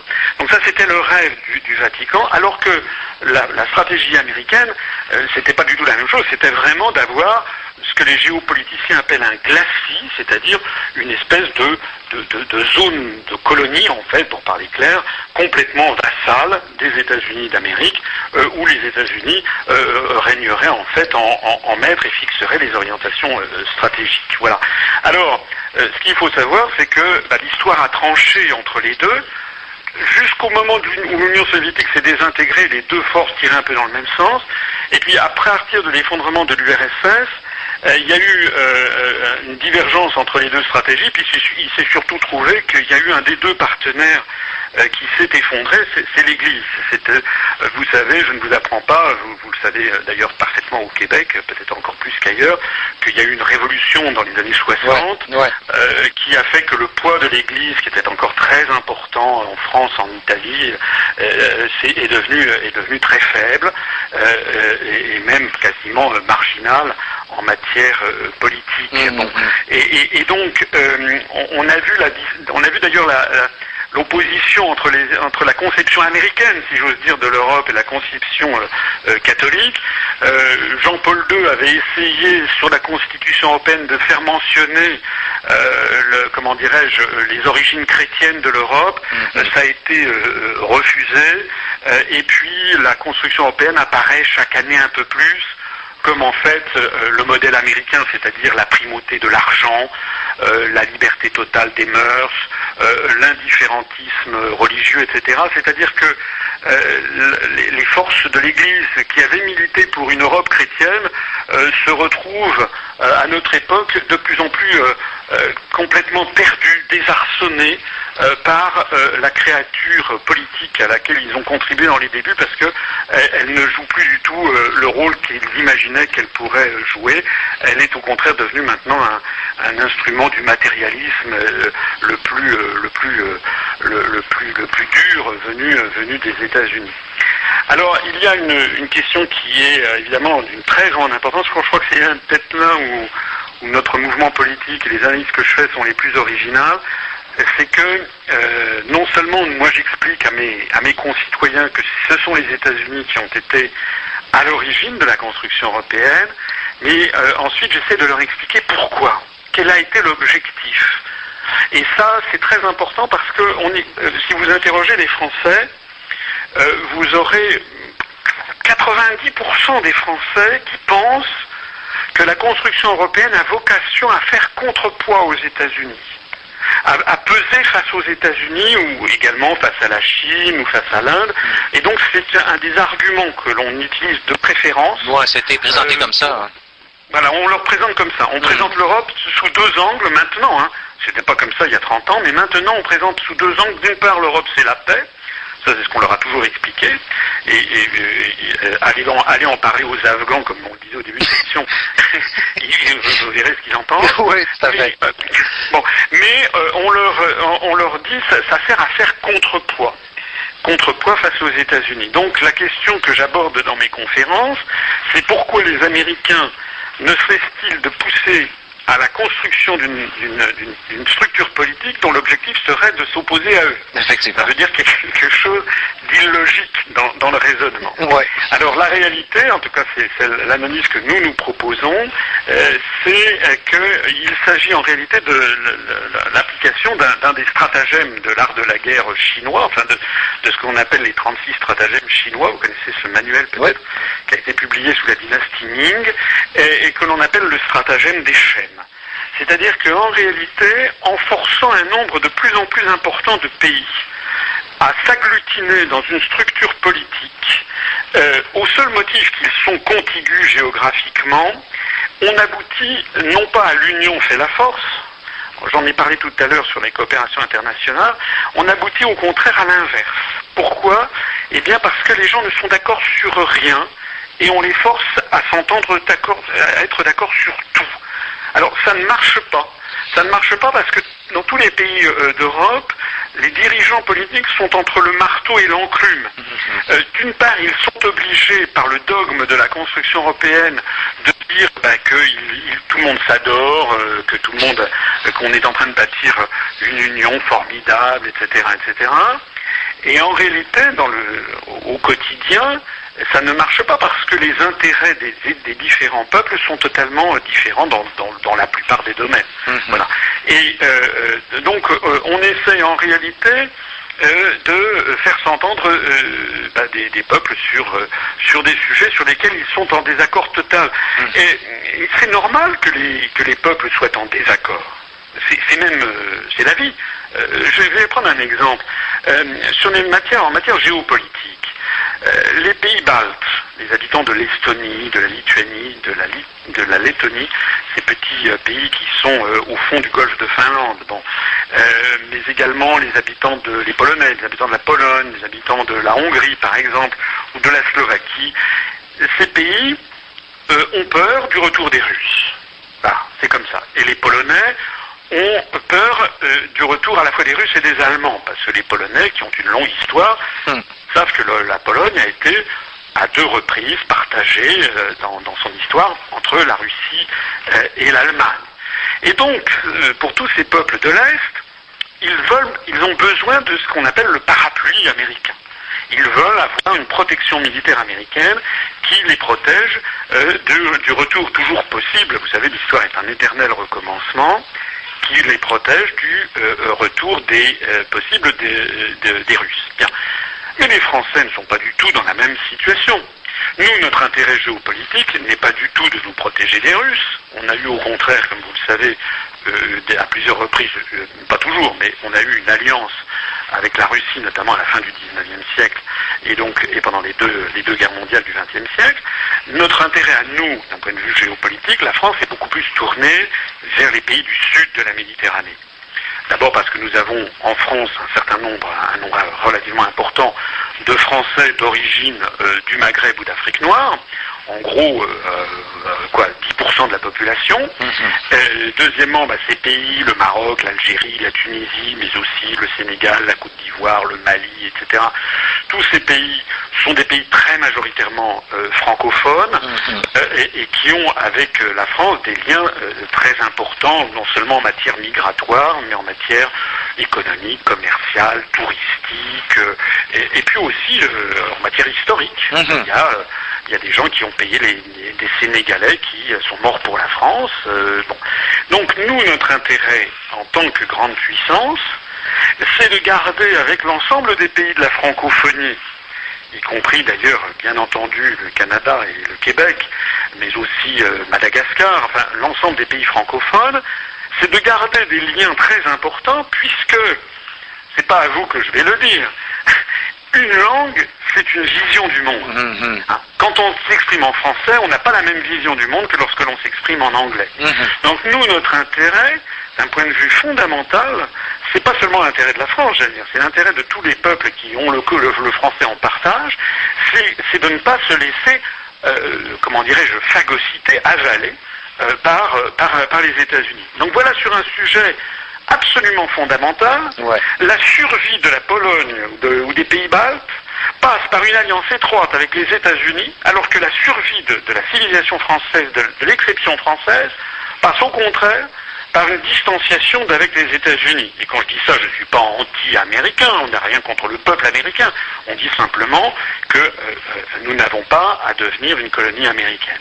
Voilà, donc ce qui est vrai en matière de géopolitique, bah, vous le retrouverez dans, dans- dans tous les domaines.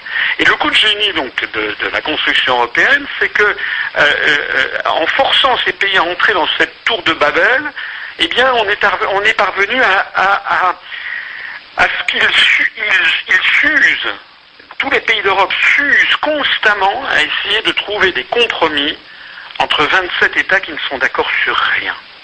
Et donc vous n'imaginez pas, je l'ai vu moi de façon très concrète, hein, ce ne sont pas des, ce ne sont pas des, comment dirais-je, des théories intellectuelles que je vous, ce sont très concrètement au quotidien, j'ai vu des ministres français aller à Bruxelles et dans des réunions où ils étaient 27 ministres. Vous savez qu'il y a 23 euh, langues euh, off- officielles en, en- en Union européenne.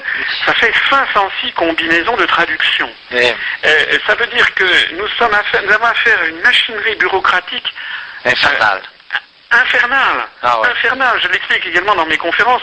Euh, les, les- les bureaucrates de la Commission européenne, pour essayer d'avancer, euh, sont, sont, sont, sont, comment dirais-je, ne cessent que de produire des réglementations qui doivent s'appliquer à l'ensemble de l'Europe Mhm, mhm, mhm. une espèce de fantasme d'uniformisation. Euh, nous en sommes arrivés, je ne sais pas si vous vous rendez compte le chiffre que je vais vous dire, nous en sommes arrivés à ce que au, au journal officiel des communautés européennes, où, où sont publiées les réglementations, eh bien depuis la création, nous en sommes maintenant à 260 000 pages de réglementations européennes. Incroyable. Et le rythme euh, de prolifération, on dirait, on dirait une espèce de prolifération, euh, euh, comment dirais-je, cancéreuse. Euh, on, en est actuellement à, en gros, de 100 à 120 pages de réglementation supplémentaires chaque jour. Voilà. Incroyable. Donc, on a affaire à quelque chose qui est, qui est dément, qui est dément, qui, qui, qui a, qui a une, une progression, une progression exponentielle euh, dans tous les domaines, que ce soit les coûts, les réglementations, etc. Et dont le bout, au bout du compte, c'est quoi? Eh Bien, c'est, euh, c'est, c'est des lourdeurs administratives incroyables. Ce sont Mm. des coûts considérables sur lesquels, là aussi, on fait un silence total. Il y a non seulement les coûts directs du budget, mais les coûts administratifs. Ben ouais. Et puis, et puis c'est également euh, la perte de sens. Vous comprenez On a l'impression que les peuples d'Europe euh, erre dans une espèce de labyrinthe Hum, dont on ne sait plus dont on ne sait même plus ce que l'on cherche. hum, hum. On ne sait même plus ce que l'on cherche. Ben, C'est un points d'ailleurs assez fascinants euh, du, du monde de, de l'histoire, je trouve, c'est que pendant 74 ans, vous avez des peuples euh, entre 1917 et 1991 qui ont euh, qui étaient lancés dans la construction du socialisme, et ça avait abouti à une machinerie bureaucratique incroyable, liberticide, et à la fin des fins, les gens ne savaient même plus ce qu'ils cherchaient. Nous en Ouais. sommes là. C'est la même chose avec la construction européenne. Ça devait nous apporter le- la prospérité, la paix, l'ouverture. Et en réalité, ça se transforme, ça s'est transformé en un système de blocage généralisé, Hmm. une bureaucratie de plus en plus liberticide et des gens qui ne savent même plus ce que l'on cherche.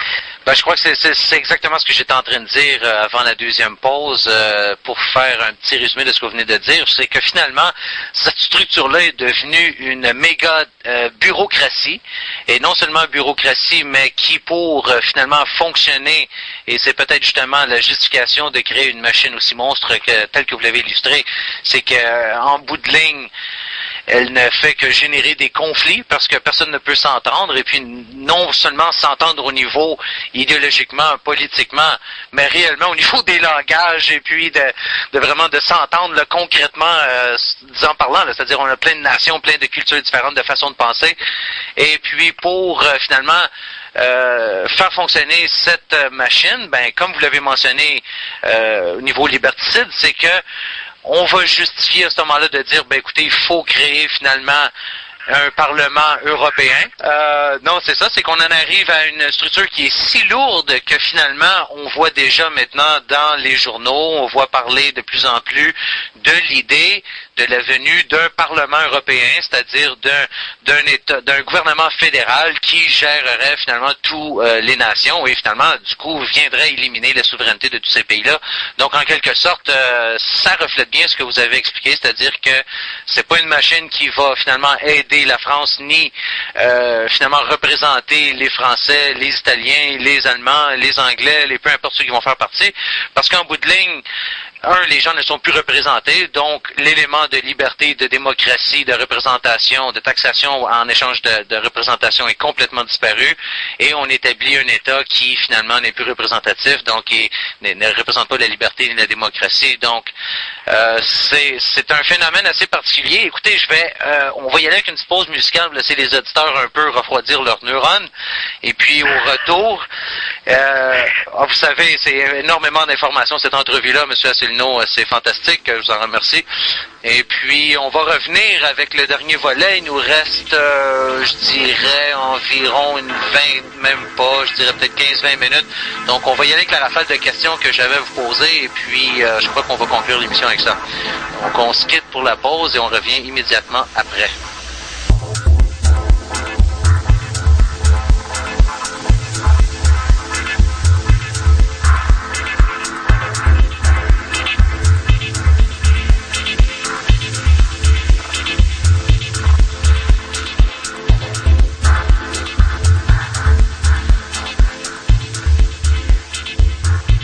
Alors, on est de retour pour le dernier tronçon avec, notre excellent invité français, François Asselineau, en direct de Paris. Monsieur Asselineau, vous me parlez directement de Paris? Oui, oui, bien sûr. D'accord, d'accord, excellent. Alors, une, une conversation euh, Paris-Taïwan, euh, voilà qui est intéressant. Donc, écoutez, on va y aller. Il nous reste environ 15 minutes environ, peut-être et quelques poussières. Donc, euh, j'ai plusieurs petites questions à vous poser. Donc, si vous pouvez, si vous pouvez, vous êtes très intéressant. On aimerait peut-être vous revoir sur l'émission. Si jamais vous passez au Québec, arrêtez-vous à nos studios. Ça nous fera plaisir de vous avoir.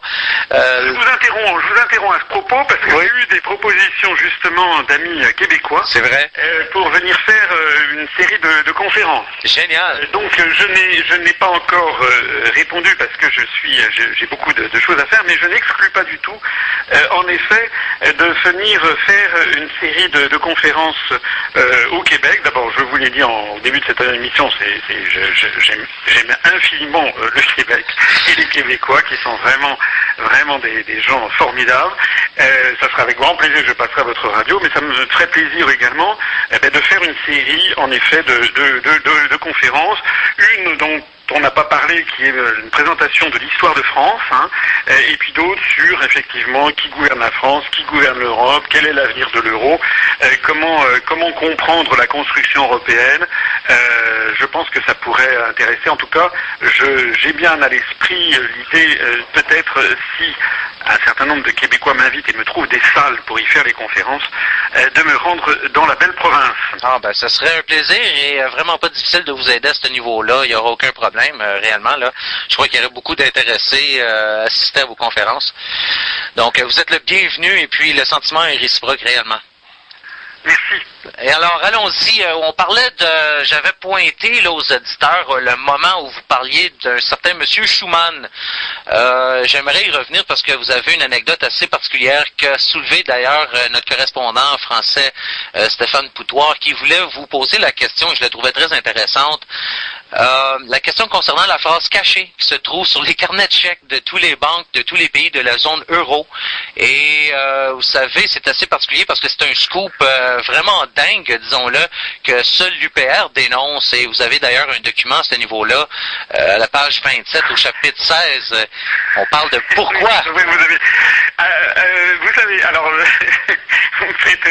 C'est pas, nous ne sommes pas tout à fait les seuls. Il ne faut pas exagérer. D'accord. non, non, il y a il y a déjà d'autres euh, d'autres observateurs qui l'ont fait. Ce qui est vrai, c'est que nous sommes le seul parti politique, là encore. Bon, disons-le comme ça. voilà, à, mettre ça sur la table. D'accord. Vous avez raison. Il y a quelque chose qui est très étrange, c'est que dans l'ensemble de la zone euro, les détenteurs d'un carnet de chèques, euh, ce n'est pas vrai de toutes les banques, mais c'est vrai de 80% des, banques ou 80% des banques. Les chèques que vous remplissez, euh, la ligne sur laquelle vous normalement vous portez euh, le montant du chèque, la ligne où vous mettez le, bénéficiaire, la ligne où vous reportez les chiffres également. En fait, ces lignes sont des lignes euh, qui apparaissent à l'œil nu comme un, trait, tout simplement. Mais quand vous prenez euh, une loupe très très grossissante, il faut vraiment avoir une loupe très puissante, vous découvrez qu'en fait ces lignes ne sont pas des traits, mais c'est simplement écrit en tout petit la première phrase euh, de la déclaration Schuman du 9 mai 1950 qui dit l'Europe ne se fera pas d'un coup ni dans une construction d'ensemble, elle se fera par des réalisations concrètes, créant d'abord une solidarité de fait. Voilà. Hmm. Alors ce qui est très curieux, c'est que on est parti à la recherche d'informations pour savoir euh, mais comment se fait-il que l'ensemble des chéquiers portent cette mention, c'est quand même incroyable. Donc euh, il y a les théories, euh, il y a des partis, il y a des partisans de la théorie de la conspiration ou des ou des comment dirais-je des sociétés secrètes et puis vous avez d'autres qui à l'autre à l'opposé des gens qui disent mais non mais non c'est tout à fait normal, c'est simplement une question de sécurité. Euh, moi, euh, personnellement, je n'arrive pas à croire à la question de sécurité parce qu'il y a beaucoup d'autres choses beaucoup plus compliquées à imiter dans un chèque euh, que d'écrire en tout petit ce, genre de choses. les gens qui trouvent que c'est totalement banal, ben, nous nous disons non, c'est pas totalement banal parce que imaginons qu'à la place on ait mis la première ligne, je ne sais pas, de l'évangile selon Saint Jean, ou la première ligne de, la sourate numéro 2 du Coran, euh, ou bien euh, que l'on ait mis euh, la première ligne de, la chanson de l'international, ou la première ligne du Mein Kampf d'Hitler, on imagine que dans toutes ces, hypothèses-là, il y aurait eu une levée de boucliers d'un certain nombre de gens qui se seraient scandalisés que l'on utilisât des textes religieux ou des textes politiques ou dictateurs comme, comme support. Voilà. Donc il y a un mystère, un mystère qui reste entier. En tout cas, il y a bien eu une concertation quelque part euh, qui a décidé de faire cela. Alors certains disent c'est peut-être de façon, c'est peut-être pour influer sur l'esprit de façon subliminale.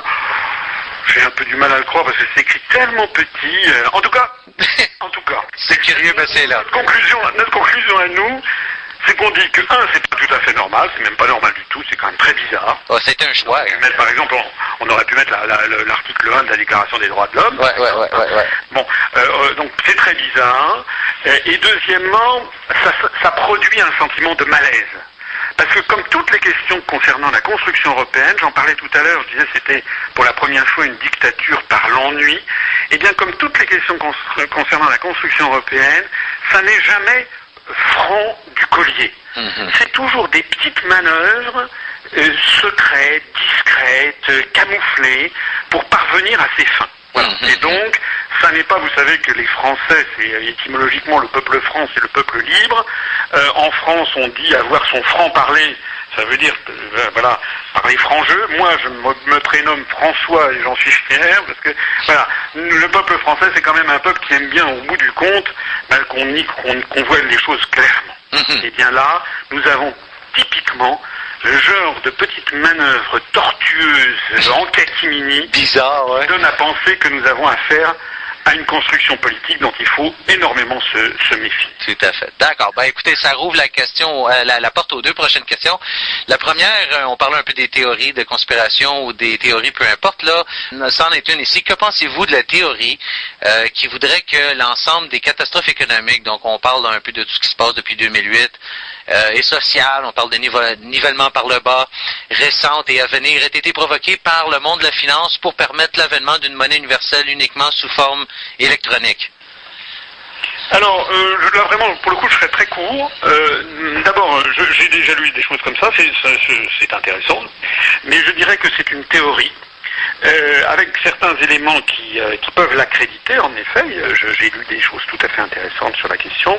Il y en a aussi beaucoup d'autres qui, qui vont dans le sens inverse et qui dis- discréditent cette, cette idée. Mhm. Quand on voit par exemple les efforts désespérés euh, des élites euro-américaines pour sauver l'euro alors que l'euro est voué à l'explosion, Mhm. euh, quand on voit les efforts désespérés pour manipuler actuellement et depuis maintenant de nombreux mois les cours de la bourse, les cours des bourses mondiales, le Mhm. cours de certaines matières premières, etc., on a quand même le sentiment euh, que, euh, euh, que la théorie, euh, la théorie du chaos euh, n'est pas vraiment celle qui est, qui est suivie par, par les élites dirigeantes.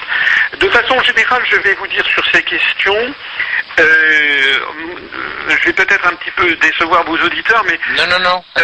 moi, je veux dire, à quoi ça sert À quoi ça sert cette théorie Finalement, ça sert pas à grand-chose, euh, dans la mesure où nous, nous, ne sommes pas un, club euh, de- d'esthètes, de- d'intellectuels euh, qui réfléchissent. Je, dis ça sans aucune, aucune ironie. Je dis, c'est bien qu'il y ait des gens qui réfléchissent à, à ça. Nous, nous sommes d'abord un parti politique. Et nous, nous voulons d'abord changer les choses. Nous voulons arrêter le- le- l'effondrement euh, de la France pour des raisons fait. expliquées en tout début de cet entretien, euh, non seulement pour assurer euh, la survie et, et le, et le- le redressement de, de notre pays, pour les Français, mais aussi pour tous ceux qui euh, attendent que la France soit un, un contrepoids justement euh, euh, à tous les empires et notamment au monde anglo-saxon. Mhm. Donc, on ne va pas perdre trop de temps à, à s'interroger sur des théories, parce que finalement ça n'apporte pas grand-chose. Nous, on sait ce que l'on veut, on le dit dans notre programme. Nous, on veut sortir de l'Union européenne, on veut sortir de l'Europe, on, on veut sortir de l'OTAN. On a des choses qui sont extrêmement concrètes, qui ne donnent pas lieu à interprétation, à ambiguïté, etc. Mhm. On- voilà ce que nous, nous voulons. Pour le reste, Tout à fait. que, que chacun, que chacun agisse comme il l'entend. Non, c'est très bien. Puis écoutez, vous savez, euh, vous êtes la bonne personne à qui elle a posé cette question parce que justement, vous avez été dans ce milieu-là, vous l'êtes encore euh, au niveau euh, les plus élevés de l'État français. Donc réellement, euh, c'est très intéressant de vous entendre. Et excusez-moi, pardonnez-moi. Et puis, euh, ben écoutez, ça rapporte la prochaine question qui, en fait, je crois, qui est, euh, qui est très importante, euh, qui sera beaucoup plus juste en réalité qu'une simple théorie comme je vous l'ai demandé. Euh, c'est que finalement, puis vous l'avez dit vous-même au cours de l'entrevue, euh, on pourrait vous euh, on pourrait vous qualifier un peu de souverainiste. En réalité, euh, ça va faire rire les Québécois parce qu'évidemment, euh, vous savez, c'est le mouvement souverainiste. hein, donc, euh, euh, vous, vous parlez quand même de souverainisme parce que, ben évidemment, vous voulez retirer la France de la zone, c'est-à-dire de l'euro et puis de l'Union européenne. Et vous savez, euh, il y a une question ici par rapport à qu'est-ce que la souveraineté, c'est-à-dire qu'elle se définit par rapport à ce qui est souverain, c'est-à-dire à toute, à toute autorité d'où procèdent euh, toutes les autres, au-dessus de laquelle il n'y a rien de plus élevé. Euh, au point de vue des États, la souveraineté signifie une indépendance absolue en un droit d'un État à l'égard de tous autres États ou d'autorités supérieures étrangères ou supranationales. Donc la souveraineté se rapporte donc à la fonction de pouvoir et précisément de pouvoir d'État dans le cas présent.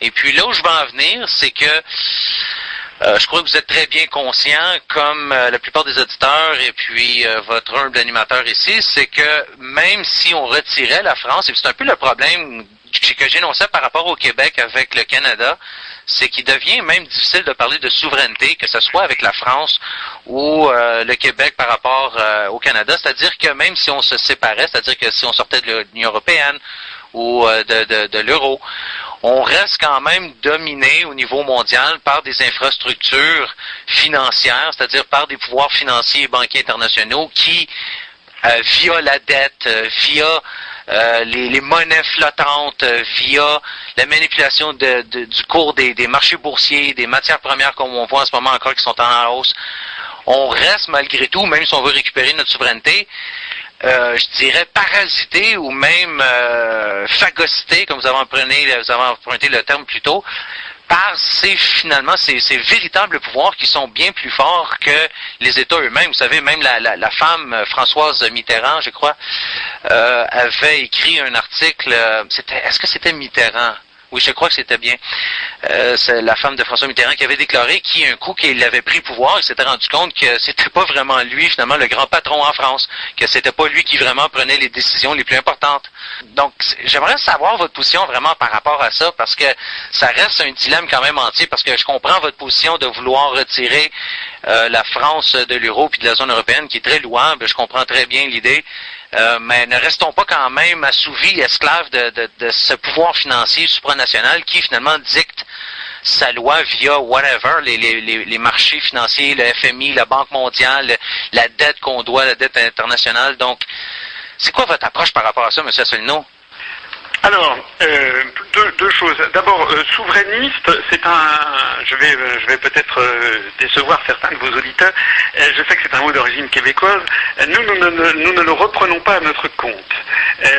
nous, nous si, si, on veut absolument nous qualifier, nous, on, nous disons que nous sommes un mouvement de libération nationale, mm-hmm. ou bien un mouvement indépendantiste, si vous voulez. Et non pas de nationaliste. Faisons la distinction aussi, ouais. Ah oui, oui, nous ne sommes pas du tout nationalistes. Euh, vous savez, vous savez ce que De Gaulle disait. Il disait, euh, euh, les, nous ne sommes pas des nationalistes, nous sommes des nationaux. Un nationaliste, c'est quelqu'un, un, national ou un patriote, c'est quelqu'un qui aime son pays.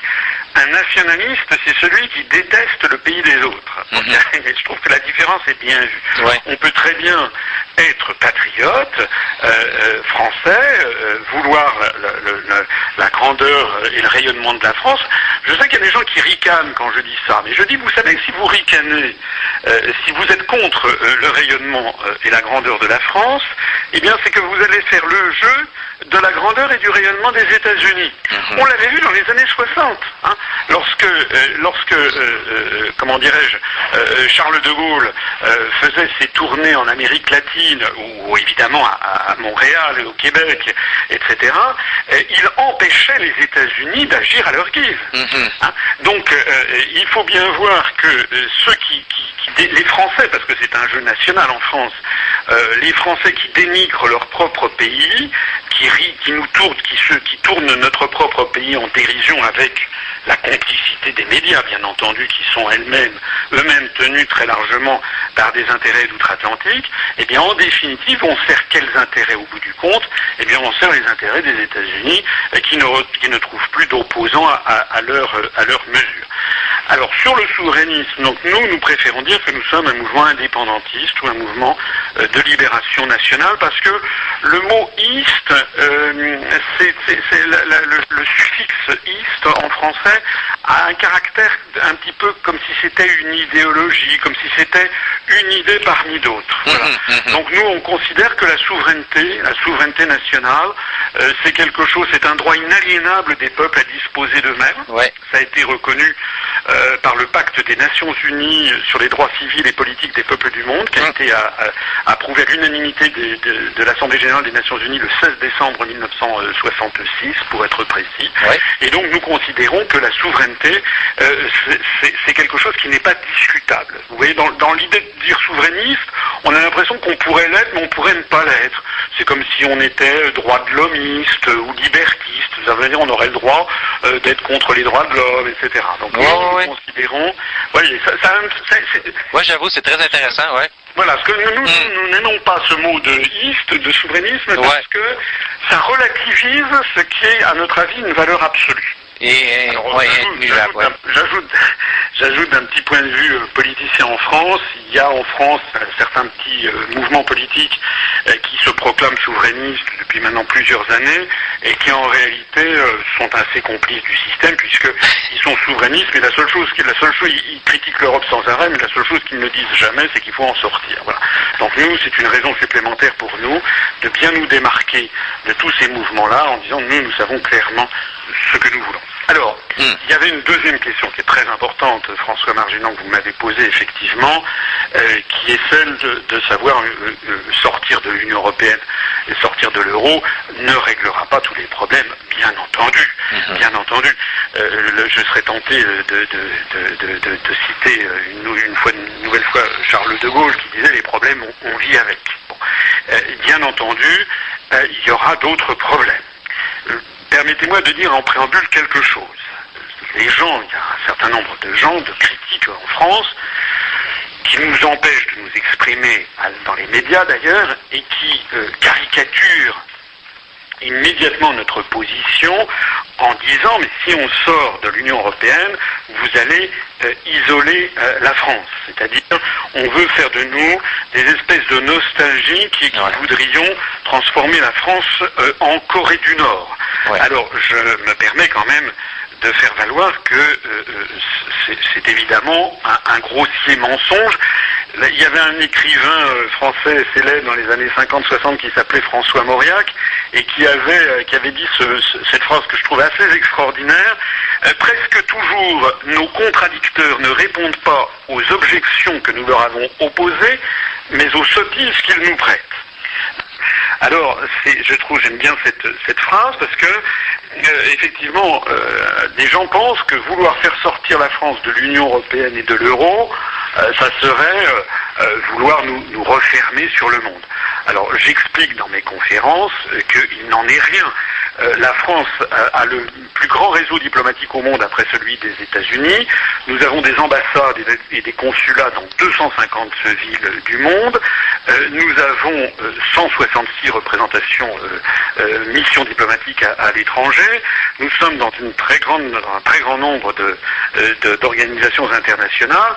Le fait de sortir de l'Union européenne aura pour effet de, faire, de nous faire fermer simplement euh, deux, euh, deux délégations euh, dans de- deux délégations dans des organisations internationales, à l'Union européenne et, à l'organisme qui fait la coopération en matière de sécurité et de défense. Point. Donc nous resterons évidemment totalement dans le monde et nous, au contraire d'ailleurs, ayant étant sortis de ce carcan de l'Union européenne, nous pourrons euh, renouer, redévelopper des relations euh, internationales tous azimuts avec l'ensemble des pays du monde, que ce soit des pays en Europe euh, ou, euh, ou, dans les autres continents. Alors pour répondre directement maintenant à la question que vous me posiez sur les questions financières, euh, notre programme, parmi les quelques propositions essentielles que nous proposons, il y a euh, en effet euh, le rétablissement des, frontières pour les contrôles de marchandises, de capitaux et de personnes, et en particulier de capitaux. Ça veut dire ré- ré- rétablir la possibilité il ne s'agit pas de tout fermer, mais il s'agit de rétablir la possibilité de contrôler les échanges de capitaux au niveau mondial, euh, notamment les flux entrants et sortants de, France, parce que si on ne remédie pas à ça, la France, comme l'ensemble des pays euh, riches, est en train de perdre toute son industrie. Mhm. Hein, voilà. Ouais. il faut, il faut le savoir. Donc il faut absolument que l'on revienne sur des règles qui ont été, euh, sur une déréglementation qui a été prise dans le dos des peuples et qui a Ouais. pour euh, seul résultat d'appauvrir tout le monde. Mhm. Et puis, nous avons une autre mesure tout à fait capitale, euh, qui est de revenir sur euh, une loi qui avait été décidée en 1973 en France, et qui retirait à la Banque de France la euh, faculté de financer l'État et les collectivités publiques, et qui a interdit à, la Banque de France de le faire, et qui a obligé l'État et les collectivités publiques à s'adresser euh, aux banques du secteur privé. Alors c'est de là que vient, en France, comme dans le reste d'ailleurs du monde occidental, ce gonflement continuelle de la dette publique. Ouais. Euh, ce- ce- ce- cette disposition a, a d'ailleurs été, hein, euh, comment dirais-je, instillée dans tous les États euh, occidentaux. Elle est d'ailleurs euh, dans le traité, dans les traités européens, elle a été gravée dans le marbre des traités européens. Eh bien, nous, nous estimons euh, qu'il faut y mettre un terme parce que, pour des raisons techniques que certains, de la plupart de vos auditeurs, connaissent sans doute, euh, s'ils se documentent sur ces questions, euh, notamment on trouve des choses tout à fait intéressantes sur, sur Internet, eh bien, euh, nous sommes face à euh, un gonflement euh, qui n'aura pas de fin euh, de l'endettement euh, public. Alors, ça n'est pas réglé toutes les questions que vous, que vous évoquiez, mais néanmoins, si on rétablit, euh, non seulement la France d'ailleurs, mais je pense que la France fera école, si on rétablit non pas une fermeture, mais un Ah, contrôle des mouvements de capitaux, si par ailleurs on rétablit la dans la plénitude de ses fonctions euh, les banques centrales nationales qui doivent financer pour le bien commun, Ouais, Hein, ouais. c'est la res publica. La République, c'est la, la- la chose, en, en- en latin, res publica. C'est, la chose du, du- du- du- commune, c'est la chose du peuple, c'est le bien commun à tous. Euh, et, et nous devons avoir euh, une banque, euh, une banque centrale qui finance les collectivités euh, locales et l'État. Donc, ça sera d'un seul coup, d'un seul. Déjà, euh, on aura retiré euh, le carburant à cette évolution qui, de toute façon, de toute façon, euh, est, est- est vouée à mal se terminer. On ne peut pas avoir en permanence une sphère financière euh, qui euh, prolifère euh, euh, de façon euh, au détriment de tout le reste. C'est- c'est- ça n'est pas, euh, ça n'est pas possible. Ah, c'est d'ailleurs la raison ça. pour laquelle euh, certains nous, font- nous objectent parfois en disant mais vous vous heurtez à des puissances considérables, vous vous heurtez, vous n'y arriverez jamais, vous êtes trop faible, etc. Euh, eh bien je dis non. Je dis non parce que euh, il y a dans les entreprises, il y a dans les même dans les dans les établissements bancaires, dans les établissements financiers, il y a quand même un certain nombre de gens qui sont des gens raisonnables et des gens qui se rendent compte que nous sommes l'ensemble du monde occidental est parti dans une direction qui, le mène euh, dans l'impasse, dans le mur ou dans le gouffre. Ouais, ouais, ouais, ouais. Voilà. Donc, euh, par exemple, je sais, il y a des gens qui me disent oh là là, mais comment pourrait-on sortir de l'euro Euh, L'ensemble des, des grands patrons euh, s'y opposeront. euh, Mais c'est pas, il faut pas partir comme ça. Il faut pas partir battu, parce que vous savez, euh, les détenteurs de capitaux. Moi, je ne suis pas, nous ne sommes pas un mouvement, euh, euh, nous sommes un mouvement, j'ai oublié de le dire, mais un mouvement de rassemblement droite-gauche, de gens qui considèrent qu'actuellement le clivage droite-gauche n'a n'a plus de sens. Nous voyons arriver des Français venant de tous les horizons. Nous avons des communistes, nous avons des anticommunistes, nous avons des hommes, nous avons des femmes, nous avons des personnes âgées, nous avons des personnes très jeunes. On est globalement un mouvement relativement euh, très jeune, la moyenne d'âge est aux alentours de 32 ans. Mais euh, nous avons, donc toutes les opinions sont les bienvenues puisqu'on se focalise sur quelques grandes notions qui sont de rendre euh, au peuple français sa république et sa démocratie, parce que c'est de ça qu'il s'agit en définitive. Eh bien, euh, les, dirigeants du, monde industriel et du monde économique, euh, eux-mêmes, euh, pour ceux d'entre eux qui sont qui, ont les pieds sur terre, se rendent compte qu'il va falloir mettre faire le ménage et mettre un terme un petit peu aux dérives, parce que sinon nous avons des sociétés qui sont en train de s'effilocher, de se, de se dissoudre socialement parlant, et, et, et, tout ceci risque de terminer dans des violences euh, très importantes. Ouais, qui serait évité, d'accord. Ben oui, ben écoutez, vous avez, je, je crois que vous avez touché au point central, et puis je suis content de vous l'entendre dire. Euh, C'est évidemment, je crois que la, solution euh, a beaucoup à voir avec le contrôle de notre banque centrale, qui au lieu de emprunter des, des fonds à des banques privées avec intérêt, finalement, bat sa monnaie. Donc, euh, écoutez, c'est un des, euh, thèmes centrales auxquels il faut s'attarder si on veut vraiment euh, se réapproprier cette, euh, souveraineté nationale, euh, notre, euh, vraie indépendance. Donc, euh, si vous aviez euh, dernière chose à dire pour les auditeurs avant peut-être une prochaine rencontre éventuelle dans le futur, avant qu'on se quitte, ce serait dans quel sens que vous aimeriez aller? Dans le sens que euh, il faut euh, rester optimiste, et que si on aime l'histoire comme, comme j'aime l'histoire, euh, on s'aperçoit que l'évolution du monde et et des sociétés, globalement, avec évidemment des allées et des retours, va quand même globalement vers une émancipation générale. Nous, nous avons non seulement un programme politique, mais nous avons une vision du monde. La vision du monde que nous, nous avons, c'est qu'au troisième millénaire, eh bien, les peuples, tous les peuples de la Terre, doivent avoir fait, je vais parler, je vais utiliser un terme un petit peu de, freudien, vous savez, de psychanalyse, c'est-à-dire ils doivent avoir fait leur travail de deuil. Il faut qu'ils renoncent, tous les peuples doivent renoncer à vouloir dominer les autres. Voilà. Il y a eu euh, dans les peuples occidentaux une espèce de fantasme qui a commencé avec euh, avec Jules César, avec son neveu Auguste qui s'est fait nommer euh, empereur. Et donc tous les peuples d'Occident, les uns après les autres, ont voulu être empereurs. Les Français y compris d'ailleurs ont voulu bâtir des empires. Et voilà. Maintenant c'est terminé. Maintenant il faut que tout le monde comprenne que sur la planète Terre, dont les ressources sont limitées, et ça c'est quand même un des vrais vrais enjeux de, de, de, des décennies qui, euh, qui, viennent, notamment pour euh, nos descendants, c'est quand même de leur, euh, de leur rendre une planète, de leur, de leur donner à nos enfants, nos petits-enfants, de leur léguer une, une, planète qui soit, qui soit viable, mmh. eh bien il faut qu'il y ait un maintien, non seulement de la diversité biologique, comme on le dit, de la diversité des paysages, mais aussi de la diversité des langues, des peuples, des nations, des civilisations. Voilà. Il faut qu'on se soit tous, c'est pour ça que j'insistais tout à l'heure sur l'importance que nous attachons à l'Organisation des Nations Unies, et il faut que désormais l'ensemble des peuples du monde n'aille pas vers ce que veulent faire, les, veulent faire les Américains avec leur théorie du choc des civilisations. Nous, on n'est pas du tout pour la théorie du choc des civilisations, on est pour la théorie de la concorde des civilisations. Voilà. -hmm. Au troisième millénaire, doit être une humanité pacifiée, sereine, euh, éduquée, des gens qui euh, ont appris à aimer euh, les autres cultures, les autres langues, les autres civilisations, et à ne pas vouloir imposer ces valeurs aux autres. Mon Dieu, je l'ai souvent dénoncé, c'est qu'en ce moment, au niveau politique, on a un manque de vision marquée, c'est-à-dire qu'on ne voit pas plus loin que quelques mois en avant dans le futur. Donc, je crois que vous avez une approche qui, euh, qui est non seulement positive, mais qui est nécessaire.